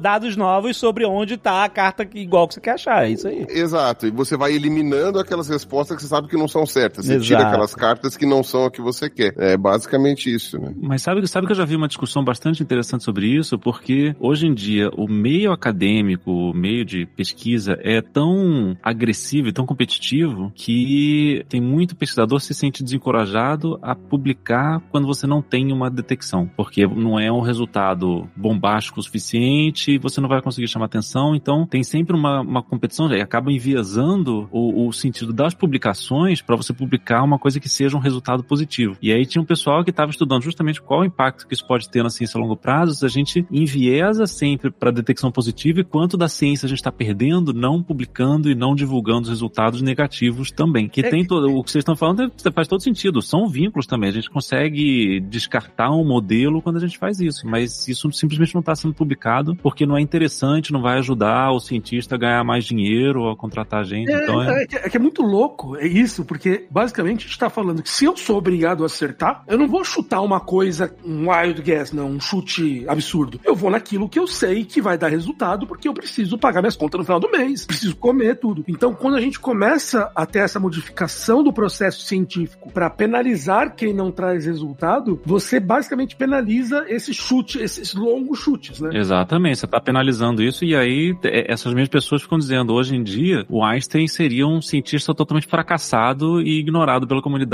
porque ele não está indo junto com o status quo e não está falando o que todo mundo está dizendo ao mesmo tempo. Então essa revolução toda que você falou, cara, do começo do século XX, não sei se ela poderia acontecer do mesmo jeito hoje justamente por causa do ambiente acadêmico que é, que é bem mais... É, é uma selva e todo mundo disputando um pouquinho de espaço aí. Tóxico, é tóxico. É bem tóxico, pois é. Eu perguntaria uma coisa, eu não sei, porque aí eu teria que parar pra pensar, nunca me veio na cabeça, mas será que agora tá mais tóxico do que antes? Em que sentido? Eu, eu fico pensando que um no, no- no passado eu acho que você tinha até mais resistência da mudança de ideias. Eu acho que era uma Eu- coisa até eu mais acho- complicada. Na época, que, justamente isso daí que o Caio falou, na época que você achava que a física ia descrever tudo, que as ciências duras iam resolver todos os problemas do mundo, de que, inclusive, quando falavam em leis, né? Ah, porque a lei disso, lei daquilo, lei de não sei das quantas, né? Como se fosse uma coisa imutável, né? De um jeito até, até cartesiano, né? Eu acho que era muito mais difícil você demonstrar ou provar alguma coisa nova. É que eu né? acho que o Thiago tá falando de um ponto que eu acho que é mais o publish and perish, né? Que a gente fala hoje em dia. É, é, é um pouco eu acho por que é nesse aí. sentido que ele tá indo. Ah, Você tem razão, Pirolo, quando você está dizendo que tinha, tinha grandes problemas e, e definitivamente, ah, se hoje em dia, por exemplo, o ambiente é tóxico, por exemplo, para mulheres, eu acho que a Ana pode falar mais do que eu sobre isso, mas eu imagino que na virada do século XIX para o XX era muito mais ainda por cima. Opa, Não conseguiu nem publicar, nem publicar. Tinha que botar o nome do marido. essas Pois sim, é, não tinha direito a laboratório, não, não podia ir no banheiro, da- não tinha banheiro. Era uma, era uma loucura. Definitivamente tinha coisas que eram muito mais complicadas. Mas eu acho que não era um- uma coisa que envolvia tanto dinheiro e tanta gente como é hoje em dia. E eu acho que a ciência hoje é, é mais difícil, justamente porque é uma coisa mais consolidada com muita gente. Você vê que a gente tem hoje artigos científicos. Eu participei de, de um dos artigos científicos sobre a descoberta da colisão de estrelas de nêutrons que gerou um, um evento de ondas gravitacionais. Eu era um de, se eu me lembro bem, 3.700 autores. no- Nossa. você tem hoje uma- um, um negócio tão gigantesco que eh, eu acho que tem menos espaço, talvez, nesse sentido, para grandes revoluções como o que foi causado por Einstein, por Bohr, por Planck na, na- na- no no começo do século XX, porque você não tem esse ambiente que, que era mais individual, era tinha vários problemas, sem dúvida. Em algumas coisas a gente avançou, mas eu acho que tem uma certa inércia maior hoje, pelo que o Kai falou da questão do Publisher Paris. Então é, é- é mais difícil, talvez, você ir muito contra o status quo, porque o status quo não é mais 20 homens brancos dentro de uma sala achando que sabem tudo, mas são colaborações de 10 mil pessoas que vão cair em cima de você se você fizer uma coisa E diferente. que custam 20 bi de dólares, né? Cada colaboração dessa. Mas eu pergunto é isso, esse, esse formato de você estar num paper com 3 mil colaboradores, isso não é mais o que a ciência é de verdade do que esses pontos fora da curva de um indivíduo criar uma revolução enorme como Newton, Einstein, Marie Curie, sabe? Essas coisas que estão individualizadas em grandes gênios e tal. Eu acho que é só um resultado do que a gente precisa. Inclusive, aí, de novo, com o viés que eu tenho da minha própria ciência da astronomia, a gente, hoje em dia, a gente é incapaz de construir um, um observatório poderoso, como é o caso do James Webb, sem grandes colaborações. Quando eu fiz doutorado, eu estava numa universidade que, por doações de um bilionário, a universidade basicamente tinha acesso sozinha, um departamento de astronomia tinha acesso sozinho a um telescópio de 10 metros de diâmetro. Então, isso é, o- é o tipo de coisa que não existe mais. Você precisa dessa colaboração para financiar projetos que custam 10 bilhões de dólares, e é o caso do LHC, do colisor também que o Caio mencionou antes, porque muitos desses instrumentos revolucionários dependem de um investimento conjunto, não só de universidades, mas de países e governos diferentes. É, e o, o problema é que, como o Thiago falou, os valores são muito altos. E aí, você entra num problema que é a porra da, da questão política e tal. Sim. Então, quando você tá falando que o experimento custa 50 milhões de dólares e foi bancado por uma pessoa ou por uma universidade, uma coisa é ele não dar resultado. Outra coisa é, se o LHC não tivesse dado resultado até hoje em dia, cara, É, a muita cabeça tinha rolado, entendeu? Quando E tá por falando um tempo não deu, né? Então, e, e tinha um pessoal preocupado lá. É, então, quando você está falando de um investimento de 10, 20 bilhões de dólares para fazer um experimento, você meio que tem que dar resultado ou você não faz mais nada na tua vida, entendeu? É muito. É melhor que você ter resultado, exatamente. Tá suave. Você não quer. Pro... É, a gente, essa pesquisa não deu em nada. Olha aí, ó, um bom dado para a ciência. Custou 20 bilhões. Exato, né? Você tem que trazer alguma coisa, né? Isso é o problema. É, e tem que lembrar também, né, é, o lance que é, a gente fala, né, da, como é que fala, paperolatria, né? A gente precisa de paper, né, mesmo que, sei lá, então às vezes o pessoal espreme algum resultado ali pra ver se sai alguma coisa, né? Nesse sentido, realmente, os pesquisadores lá da era vitoriana lá tinham uma vantagem, porque você pegava um cara que ele ia estudar por 30 anos uma coisa e publicava pouquíssimo, É. mas ele entregava um trabalho final que era praticamente, sabe, um estudo de, da, é, o estado da arte de não sei o que, e com lindas imagens e depois não sei o que. Então, quer dizer, né, você tinha tempo. Hoje é impossível você pensar em fazer um trabalho que você se debruce por anos, saia uma publicação bonita, toda elaborada, não sei o que. Hoje é chicote no lombo, né? É, uma- é uma Realmente corrida. nesse ponto. Tipo Charles Darwin, é isso? Essa vida de Charles Darwin, viajar pelo mundo, num navio e fazer. É isso que você tá Não, É, hoje hoje mas- o povo faz mas salame isso- science. Como é que é? Salame Science, é que você pega um estudo e aí você publica mais ou menos os mesmos resultados com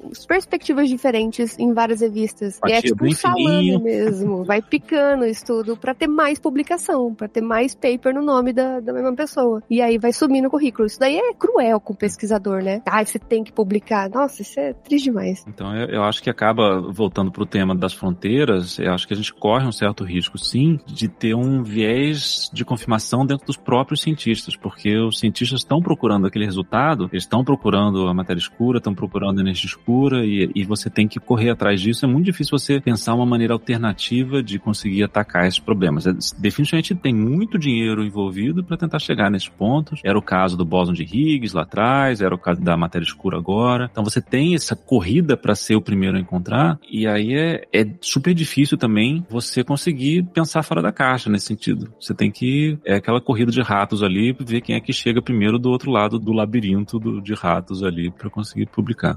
We were hunters and foragers. The frontier was everywhere. Eu ia dar um, um exemplo que é super importante também para o James Webb, que é a descoberta das primeiras galáxias. Que a gente, é, isso é, um, é definitivamente um problema super importante no, no- no nosso campo, entender como as primeiras galáxias, as primeiras estrelas do universo se formaram. A gente está tentando entender isso, ainda tem vários mistérios aí, a gente não entende direito a física da coisa. E o James Webb ele foi em grande parte desenhado para conseguir encontrar esses primeiros objetos. Isso é ba- bastante evidente desde o começo, todo mundo estava esperando isso. E aí, quando começaram a sair os dados do James Webb, as primeiras coisas que começaram a sair eram assim, por semana tinha 20 artigos falando sobre isso, com os dados novos do James Webb, sobre candidatas, galáxias candidatas a serem as galáxias mais distantes já observadas. Lembrando, né? Quanto mais longe você vê, mais tempo a luz levou para chegar até aqui, então mais no passado você está observando. E foi uma corrida louca. E aí as pessoas, até, até vi bastante gente reclamando dos pesquisadores que estavam publicando isso, dizendo, ah, mas isso não foi muito bem verificado, os dados estão muito ruins. E eu respondi, pô, a grande maioria do pessoal que está publicando isso é pós-doc, sabe? A gente que ainda não tem emprego permanente, que está correndo atrás disso, e os caras estão que nem loucos, tentando chamar atenção para o trabalho deles, para ver se eles vão conseguir um emprego de professor numa universidade alguma hora. Então,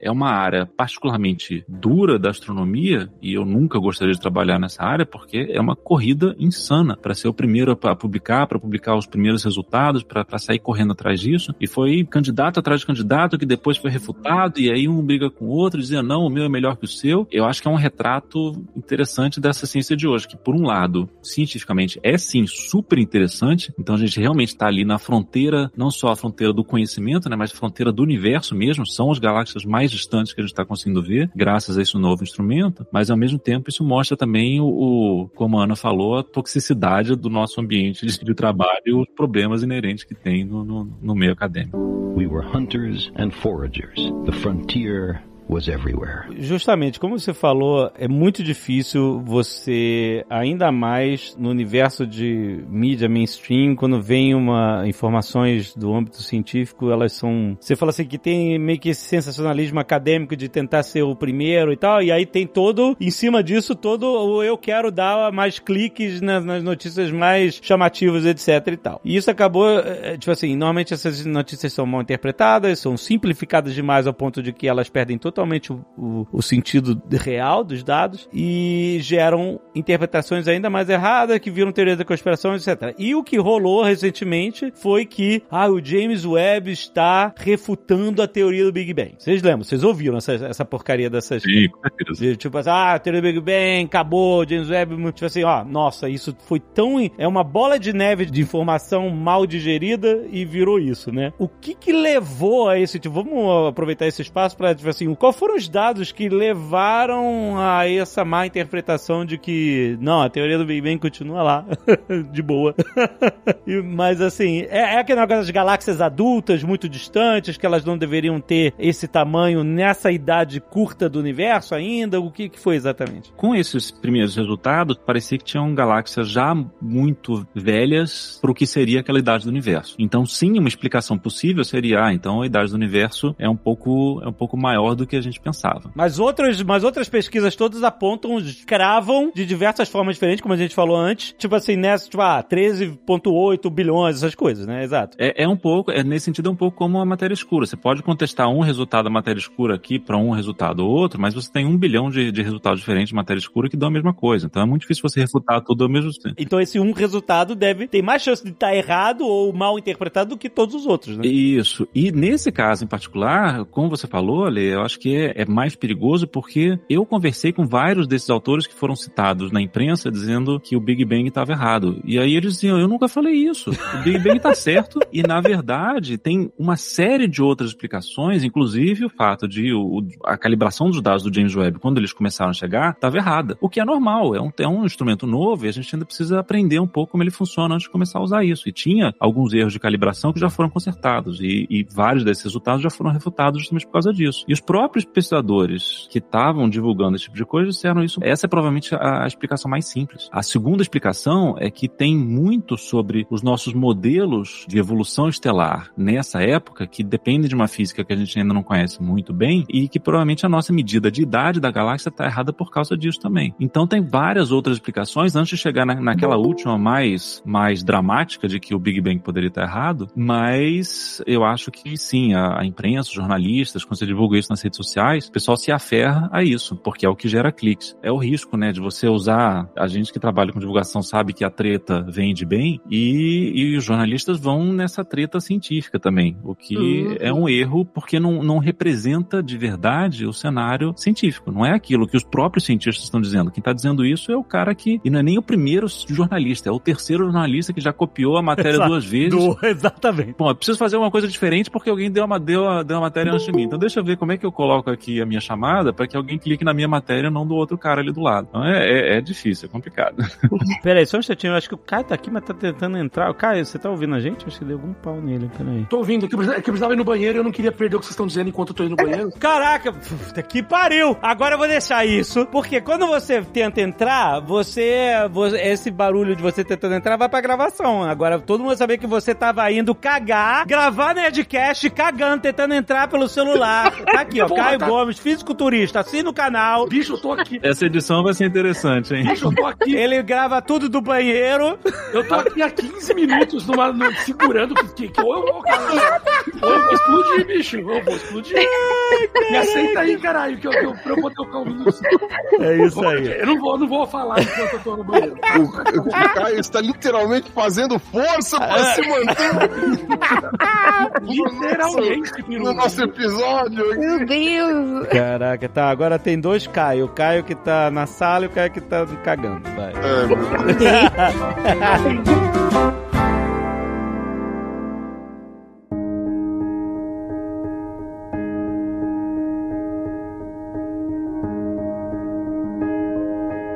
Se na astronomia tem toda essa confusão de notícias, etc., porque os dados são confusos, porque as pessoas interpretam errado, simplificam, mudam a história, um copia o outro, já copia errado, o telefone sem fio. Imagina na área da Ana.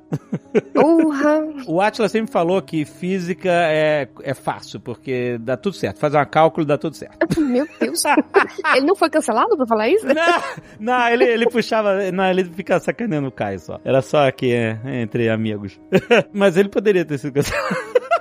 Por isso. Sim. Mas é, mas é que ele fala que, tipo assim, na biologia é muito mais complicado porque as variáveis são quase infinitas, né? Tipo assim, de um corpo humano para outro corpo humano. São máquinas biológicas ultra complexas e cada um, por mais que a gente tenha uma ideia de como funciona um geralzão e tal, cada um vai funcionar de um jeito, porque são muitos processos, são muitas diferenças e coisas. É como, sei lá, é meteorologia, você tem noção das correntes de vento, etc e tal, mas o, o sistema é tão complexo e tão imprevisível que qualquer coisa pode acontecer e, e ser realmente difícil de você dizer, ah, não, é isso e ponto, né? Aham. O que, que você acha que nas suas áreas são esses pontos mais difíceis de contornar por causa de tantas. Ou então que geram mais é, informações é, erradas, então por causa dessas.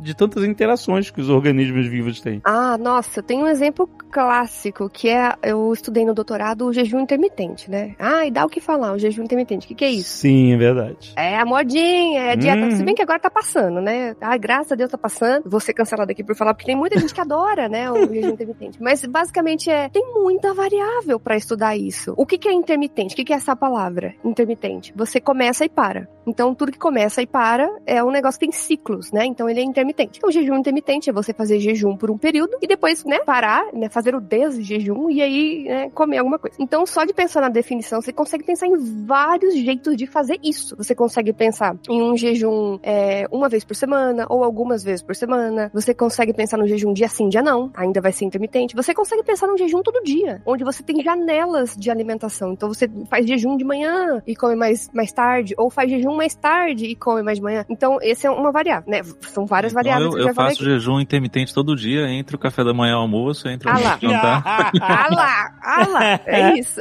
Aí eles falam assim, ai, porque tem um estudo que fala que é bom e tem estudo que fala que é ruim. Não, mas você tem que ver que tem modelos animais, tem modelos em células, tem em humanos, tem vários tipos de jejum, tem períodos. Então você pode fazer jejum de dia ou posso fazer jejum à noite. E aí você vai colocando variável, variável, variável. Parece que os estudos não sabem o que estão falando. Parece que um fala uma coisa e outro fala outra. Tanto que assim, quando eu estudei, eu fiz mestrado com jejum agudo no pâncreas. Eu queria estudar o pâncreas. O que, que é jejum agudo? Tipo um super jejum? Agudo é, é um, um só, sabe? Tipo 24 horas. Pá! Uh. 24 horas de jejum. O que, que isso faz no pâncreas do rato? 48 horas de jejum. O que, que isso faz? Aí eu vi algumas alterações lá, não sei o quê. E aí lá em 2014, tava muito essa modinha do jejum intermitente. E aí minha orientadora na época viu uma palestra de quem virou a minha orientadora no futuro no pós-doutorado. Mas isso é outra história. Ela viu uma, uma palestra lá falando de jejum intermitente, a gente não sabia muito bem o que, que era. E aí ela falou assim: ó, já que você estudou o jejum agudo, que é uma vez só, Vamos Você não vê estudar o jejum? jejum, o jejum circunflexo. é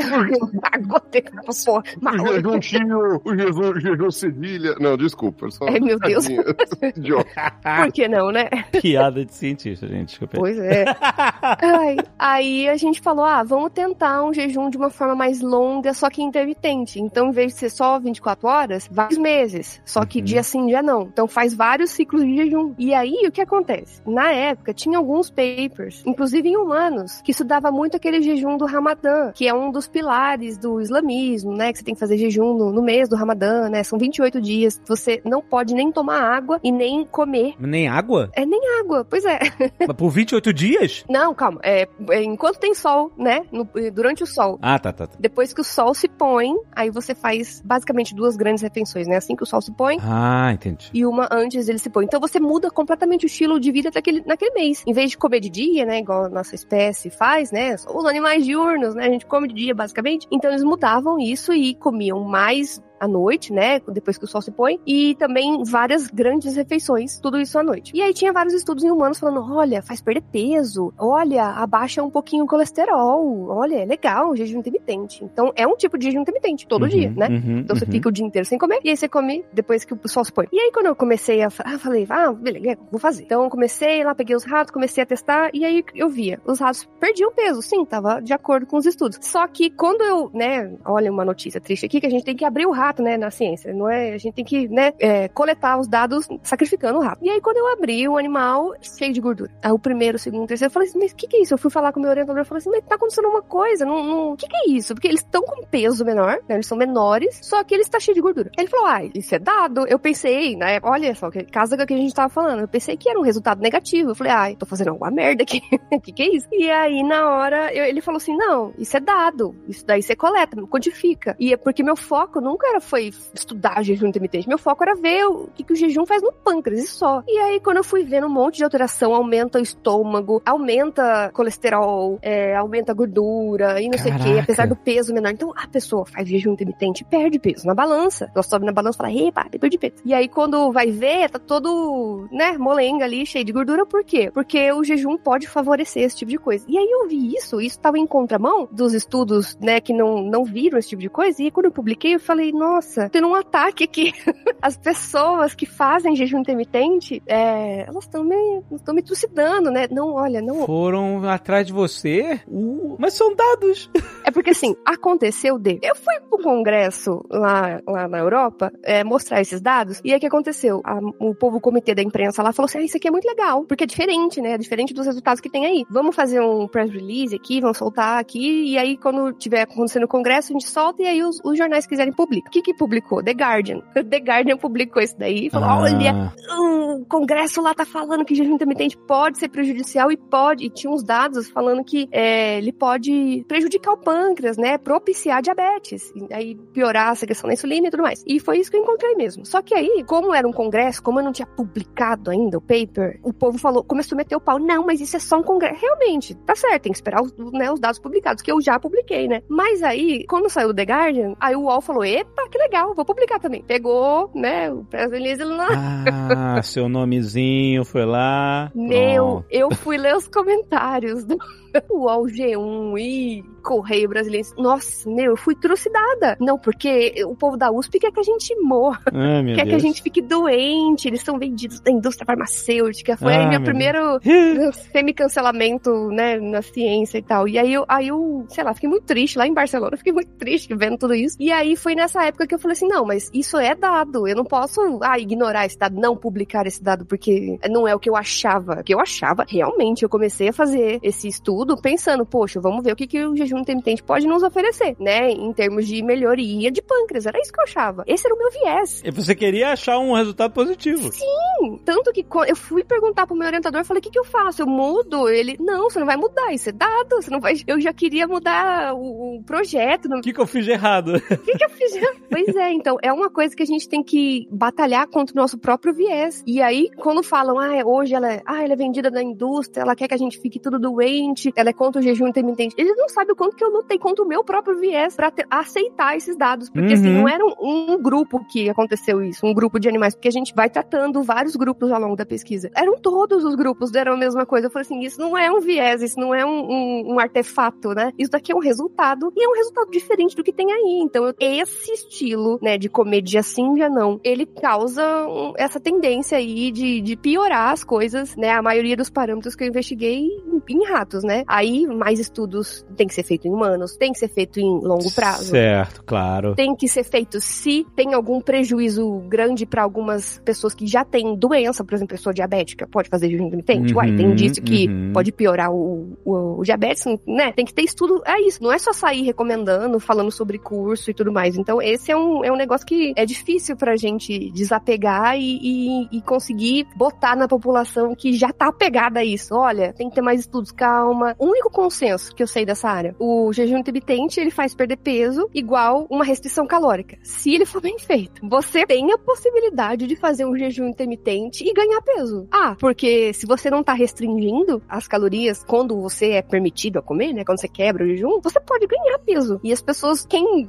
sei lá, dá curso sobre jejum, inter- jejum intermitente, não fala sobre isso, né? Tem até livros falando, ah, coma, como é que era? Eat fast eat, coma o que você quiser. Olha que approach legal, que propaganda legal. Faça dieta só dois dias na semana. O resto da semana, você pode comer à vontade. Era isso que dizia no livro, que virou um best-seller que popularizou o jejum intermitente. Então, olha que legal. Poxa, só dois dias. Ah, eu acho que eu consigo fazer dois dias. E ainda perder peso? Porra, da hora. Então, vou tentar. Não é bem assim, né? Se você bem que não controlar nos outros dias, você ainda pode não perder peso, ou você ainda pode até ganhar peso. Como a gente falou, as variáveis, né? As infinitas variáveis que existem na biologia. Infinitas variáveis.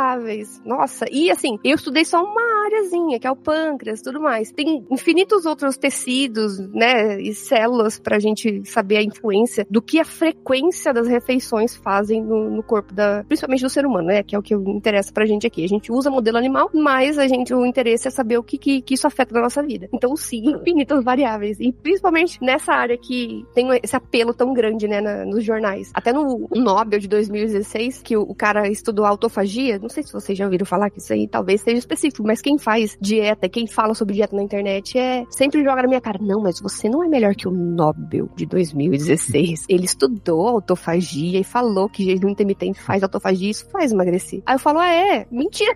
ele não estudou, é, não estudou jejum intermitente, ele não estudou em humanos, ele não diz que faz emagrecer, ele não estudou fungos. E ele foi brilhante na pesquisa dele. Eu fiz um vídeo já sobre isso. Mas eles não sabem, porque tem uma revista que falou, olha, é, autofagia faz emagrecer. Fez uma correlação que não era exatamente a pesquisa dele. Nada.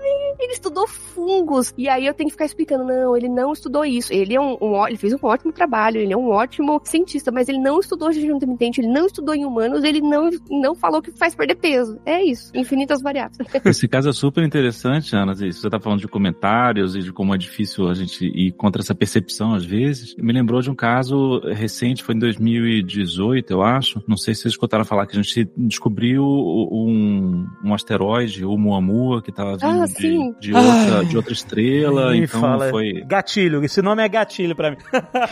Esse caso é famoso, mas é, é interessante porque teve essa. Enfim, ele veio realmente de outro sistema estelar, um outro sistema planetário fora do nosso sistema solar. Foi a primeira vez que a gente viu isso e teve aquele astrônomo maluco lá de, de Harvard que começou a dizer que seria uma nave interplanetária, uma coisa assim. É. E aí teve um estudo que até saiu no, no- no- na imprensa também, de liderado por um grupo brasileiro do, do Observatório do Valongo, onde eu trabalho, o pessoal de lá, o professor Hélio Rocha Pinto, o Felipe Fernandes, que trabalhou com ele no, no doutorado naquela época, e eles mostraram, eles fizeram uma análise da órbita do asteroide e descartaram a explicação é, de uma origem, digamos, alienígena, no sentido de, de ter homenzinhos verdes lá dirigindo a nave, é só pela análise da órbita que você poderia explicar, pela pressão de radiação do Sol, enfim, tinha toda uma explicação física que não, não exigia ninguém dirigindo a nave. Que ele tá querendo dizer que, na, na- na teoria dele, ele tá querendo dizer que aquele objeto estava se comportando de uma forma não natural, né? É isso. Sim. É, que, que- que era, era uma órbita era isso? esquisita, era uma órbita esquisita que não parecia ser explicada simplesmente pela gravidade, então Uhum. é- era como se tivesse alguém dirigindo lá dentro, mas você podia explicar por outros fatores, pela influência do, do, do Sol, da pressão, da radiação do Sol chegando no, no, no objeto. Então tinha coisas interessantes que davam para ser explicadas por fenômenos físicos bem conhecidos. E eu me lembro, isso é uma coisa que eu uso até hoje n- nas minhas palestras de divulgação, porque eu fui ver os comentários no, no site notícias Ai, sobre isso. Deus.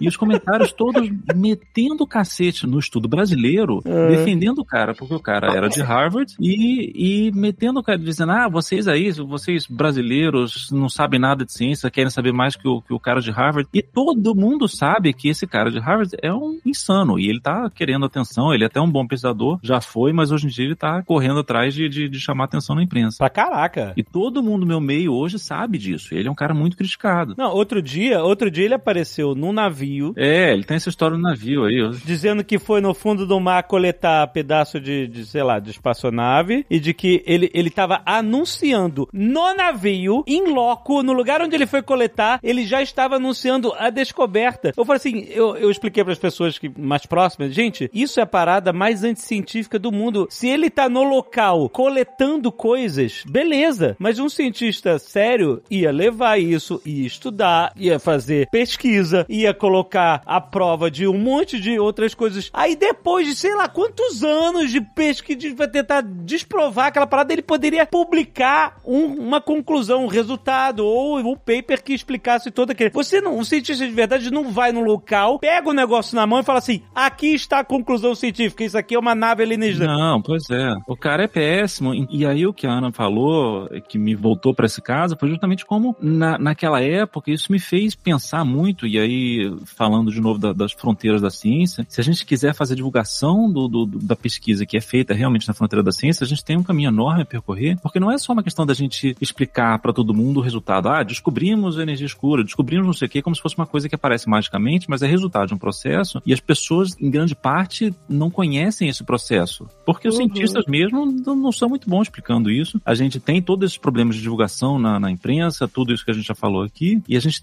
tem uma dificuldade de comunicar isso pro público. E aí o público tem essa percepção, nesse caso, por exemplo, de que o cara, só porque ele era de Harvard, ele sabia muito mais do que esse grupo aqui do Rio de Janeiro que, que conseguiu fazer uma pesquisa muito mais detalhada e muito mais bem estruturada. E eu acho que é um pouco isso que aconteceu contigo também, né, Ana? Essa, Sim. essa dificuldade de enfrentar a seção de comentários do site porque você vê como é que é a percepção pública da ciência, que é uma coisa super maluca. Deixa eu abrir meu Eu- coração aqui um pouco pelo que o Thiago falou, porque foi um dos motivos que me levou a ficar aí dois anos sem praticamente postar vídeo no canal. Porque em algum momento lá em 2020, eu postei uns vídeos falando sobre inércia, que é uma coisa, digamos assim, básica para quem estuda física, e muita gente não aceitava o conceito de inércia. Eu vi quanto uma parte do meu público, que é um público de pessoas que teoricamente gostam de ciência, não entendiam ou não compreendiam o contexto de inércia. E daí eu fiquei, daí isso me levou numa crise muito louca, porque eu ficava pensando, cara, que adianta eu ficar falando de temas modernos, temas da fronteira da ciência, se eu não conseguir explicar pro meu público que gosta de, de ciência o que é o primeiro conceito que se aprende, sabe, na vida, assim. Então isso me levou, é, é um, é um tópico muito complicado, porque eu não sei a resposta até hoje, assim. Como é que a gente vai conseguir explicar essas coisas, sendo como é que a gente pode falar de fronteira se a gente não consegue explicar nem o básico, sabe? Isso é, uma- é- é muito complexo.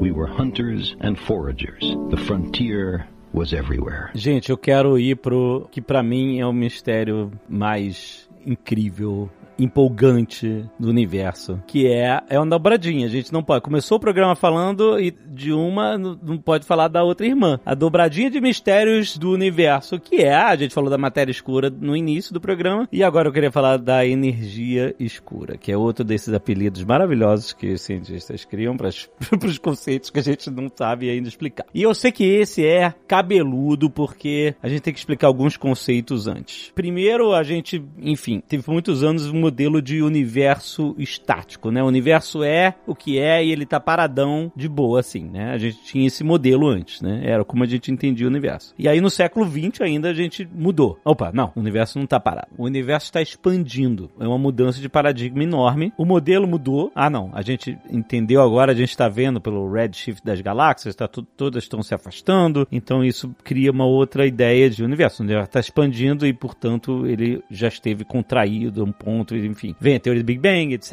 Inclusive o nome. Outro, outra vez a gente fala isso, mas o Big Bang era uma, um nome zoeiro pra, pra descreditar a teoria, né? Ah, tá bom, Big Bang. Explodiu um negócio e, tudo. e aí acabou virando, né, o, o nome oficial que a gente usa hoje. Porque é um bom nome, diferente do que a maior parte dos físicos fazem, né? O cara que fez aí soube dar um bom nome pra você ver. Porque ele tava zoando. Ele tava, ele não tava falando sério, ele tava zoando a parada. Aí eles têm que zoar mais, então. e, mas o fato é o seguinte, não é, tipo assim, a descoberta não terminou aí, tipo, o universo está expandindo. O que me deixa maluco é, o universo está expandindo e acelerando. A expansão está acelerando, como se tivesse alguém com um pé no acelerador fundo. Ou seja, se o universo no início estava expandido com uma, enfim, uma velocidade tal, cada segundo, cada momento ele está expandindo mais e mais rápido, e mais rápido, e mais rápido. E ele não parou de, de acelerar até hoje. Primeiro eu quero, depois eu quero perguntar como é que a gente descobriu que o universo está acelerando. Mas o fato é que é o seguinte, eu quero chegar ao ponto de o que é energia escura. Primeiro, não sabemos. Mas assim, energia energia escura é o apelido que a gente deu, me corrija se eu estiver errado, para este fenômeno que faz o universo acelerar, que a gente não faz ideia do que que é. É isso? É isso? Ou não? é mais ou menos isso? Isso. É por aí mesmo, é isso aí. Então, tipo assim, energia por quê? A gente, enfim, tá falando de movimento, então, aceleração, então a gente usa o termo. No outro a gente usa o termo matéria, porque a gente tá falando de gravidade, etc. Esse a gente usa energia, porque a gente tá falando de, de movimento, aceleração e tal. E escura, porque esse é o nome que dá quando a gente não sabe o que, que é. Então, ah, a gente não vê, então é escuro. então tem algum tipo de energia, alguma coisa, algum efeito que está fazendo o universo acelerar desde o início e a gente não faz ideia do que é. Ou a gente já faz alguma ideia, tem alguns apontamentos e tal, ou não. Tipo, não, gente, a gente não faz ideia. Tem algumas ideias, sim. Eu acho que. Tem algumas ideias. Ó, ufa. Sim, sim, é um problema bem maior, porque a matéria escura a gente tem modelos que vão um pouquinho além do que a gente entende sobre, sobre a matéria, que poderiam explicar. Tem vários modelos, várias hipóteses, nenhuma delas foi confirmada ainda, mas a matéria escura, pelo menos, a gente tem sugestões. A energia escura, as poucas sugestões que a gente teve até agora são muito erradas. Então, tem uma ideia, por exemplo, que a energia escura poderia ser uma densidade de vácuo, uma coisa, um efeito quântico. Isso está errado por pelo menos 120 ordens de magnitude. Nossa é, é, é tipo, é um fator de 1 seguido de 120 zeros. Tá, ok. Errou! Errou e ô errou louco, hein? errou rude. É. Errou rude demais. Existem modelos que dão um sinal contrário. que é pior ainda, né? Deus. Por Não, é, 120 ordens de é- é- é difícil. é Você ainda difícil. tá, pelo menos, no lado certo da, da, da, é. equação. né? E o problema da energia escura é justamente que o- a analogia que eu gosto de fazer é aquela coisa. Imagina que você joga um- um- uma pedrinha pra cima, ela vai subir até um certo ponto e voltar a cair. E se você joga ela muito rápido, com uma velocidade maior que a velocidade de escape da Terra, ela vai entrar em órbita, ela vai subir, vai desacelerar, mas não vai voltar mais porque ela foi muito rápido. Vai embora. Como um foguete. O problema da energia escura é, imagina que você joga essa pedrinha pra cima e, cada- e ela começa a subir cada vez mais rápido. Exato. Uau! Meu Deus. não, não faz o menor sentido do ponto de vista físico, a gente não entende o que está acontecendo e a gente consegue medir esse efeito. O Caio mencionou lá o problema da constante cosmológica, eu gosto de brincar que o, o Einstein era tão bizarro que até quando ele estava errado, ele estava certo, porque o maior erro dele, no final das contas, a gente resgatou 70 anos depois. Esse exemplo que o Thiago deu é muito bom de jogar pra cima e começar a acelerar, porque ele é muito próximo da coisa que foi a descoberta da energia escura, né? Que é uma coisa que eu tenho no coração, porque eu trabalhei com um pouquinho com isso no início da minha carreira na física. Eu trabalhei um pouco com supernovas lá no início com o Steiner, o Thiago deve conhecer. Conheço, John Steiner, claro. John Steiner. E até descobri esses dias que meu nome foi citado numa, numa conferência e eu não sabia disso, descobri 20, quase 30 anos depois. E descobri faz umas duas semanas. E basicamente era isso. A gente tinha supernovas, que são basicamente estrelas que a gente tem- elas têm uma- um brilho que é muito padrão, né? A gente sabe que uma supernova brilha, qual que é a força que ela vai brilhar. Então ela é chamada uma vela padrão, a gente consegue medir com isso. E daí as pessoas mediam as forças de supernovas e eles viam que elas estavam brilhando muito menos do que elas deveriam, porque parecia que elas estavam muito mais longe. Isso não fazia sentido, porque se o universo está reduzindo a aceleração, elas deveriam. É como se elas estivessem. Quanto mais longe te olhasse, elas pareciam que o universo estava cada vez mais se acelerando. Então, é como se no- elas estivessem mais perto do que deveriam, na verdade. É isso que eu quis dizer. Então, é, é muito louco que foi uma descoberta feita observando essas supernovas. E daí, depois, que é o que o Thiago te falou lá no início da matéria escura, a gente começou a descobrir por outras medidas, né? O COBE em especial e o WMAP no início do século XXI. A gente começou a, medir e ver que essa quantidade de energia escura era muito maior do que a gente estava esperando. E confirmado por matérias diferentes. Uma observação direta do brilho de uma supernova e outra observando a forma do universo e a constituição de matérias do universo através de outros satélites. Pois é, e aí a gente entra um pouco quando coloca o, o WMAP, o Planck, agora tem medidas super precisas da radiação cósmica de fundo, da influência da energia escura, é semelhante à matéria escura no sentido que a gente consegue medir e as medidas são muito consistentes. Então a gente tem, grosso modo, assim, densidade do universo tem 70% de energia escura, 25%, e aí dependendo da medida pode variar um pouquinho, mas 25% de matéria escura, 4 ou 5% da densidade do universo é de matéria bariônica, aquela matéria normalzinha dos átomos que a gente conhece. Então, Todas aquelas, tipo, 10 mil galáxias no, numa foto de uma, de uma cabeça de alfinete, todo esse universo que você pode expandir para, tipo, lá, 360 graus em volta de você e imaginar a vastidão do universo, de galáxias em volta da gente, toda essa vastidão, é tudo isso que faz a gente sentir uma formiga de nada, é basicamente 4% do que a gente entende como universo. exatamente. E 95% do universo a gente não faz ideia do que seja ainda. Não, Ah, que delícia. E pra vocês verem como o maluco é, 4% é o que a gente vê. 20, 25%, a gente não sabe o que é, mas a gente entende mais ou menos como funciona ali. 70%, a gente não tem nem modelo direito pra descrever essa desgraça, como seria o funcionamento disso. A gente não tem ideia de como isso apareceria no modelo padrão. A gente não Pera, tem ideia. deixa, eu- deixa eu tirar uma dúvida. Deus. Deixa eu tirar uma dúvida como leigo aqui dessa parte aí. Eu gostava muito de citar, quer dizer, eu gosto ainda, mas agora, pelo visto, vou ter que parar de citar uma frase do Douglas Adams em que ele falava uma coisa muito interessante, que ele dizia assim, que quando a gente tem uma coisa que é 0,000000000 de porcentagem de alguma coisa, a gente pode dizer que é desprezível É e zero. é como se não existisse. É, é zero. Praticamente zero. E aí ele falava que o universo, a proporção entre matéria e espaço vazio era mais ou menos 0,0000000 zero de matéria. Então ele falou, a gente pode arredondar o universo como se não tivesse nada. A, gente- a matéria não existe. Se você for é. arredondar, É a matéria não existe. né? É desprezível, é. Então a gente. é, assim, e bom, aí o Douglas Adams tem lá a reflexão dele sobre isso, né? Por isso que ele faz esse exemplo. Ele fala: tecnicamente a gente pode dizer que não existe nada, né? Se você arredondar, não existe nada. É tanta pouca coisa numa vastidão en- enorme, né? Que, tipo, é desprezível, não é nada. Exato. E aí eu, não- eu quero saber, então, se eu posso continuar usando essa analogia do Douglas Adams. Deve. Tipo, não, não, Pelo não. visto, a gente não sabe, né? Não é 70% aí vai 0,000, saber. porque esse vácuo aí tá cheio de coisa. A gente só não sabe que coisa é. É. Tá cheio de coisa, tá cheio de coisa, exatamente. É, eu, eu, eu vou responder a sua pergunta dizendo, como Depende, cientista, eu não, não, não- eu, eu dependo de evidências pra, É. pra, pra, pra dizer se sim Sabia ou que não. rolava um depende aí. Que depende do ponto de vista, né? Mas, Típico, científico. mas o que eu posso te dizer com certeza é que as estrelas e as galáxias e etc.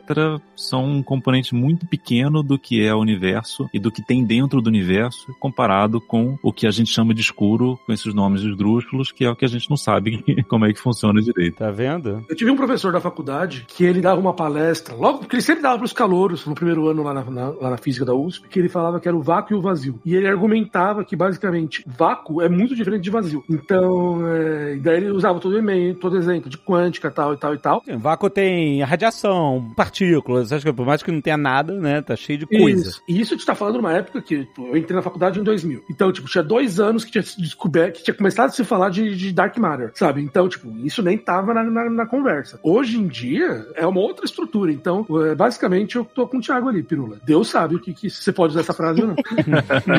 Ok, isso é muito ilustrativo. A resposta de vocês foi ótima. E as pessoas vão brigar com a Ana por causa de jejum intermitente. É, pois é, né? A gente não é nada, gente. Insignificante aqui. Ai, meu Deus.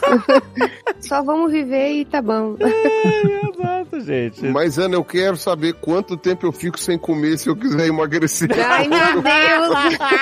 Ai, meu Deus, me persegue, Jeová. Nossa. E o pior, a pessoa pergunta e já sabe a resposta, ela só quer confirmação, né? É, então, ela pergunta, não. aí você responde, ela não gosta da resposta. Não gosta da a resposta. o saco, é. né? Não Pô, assim, ah, déficit calórico e exercício. Ah, não vá merda.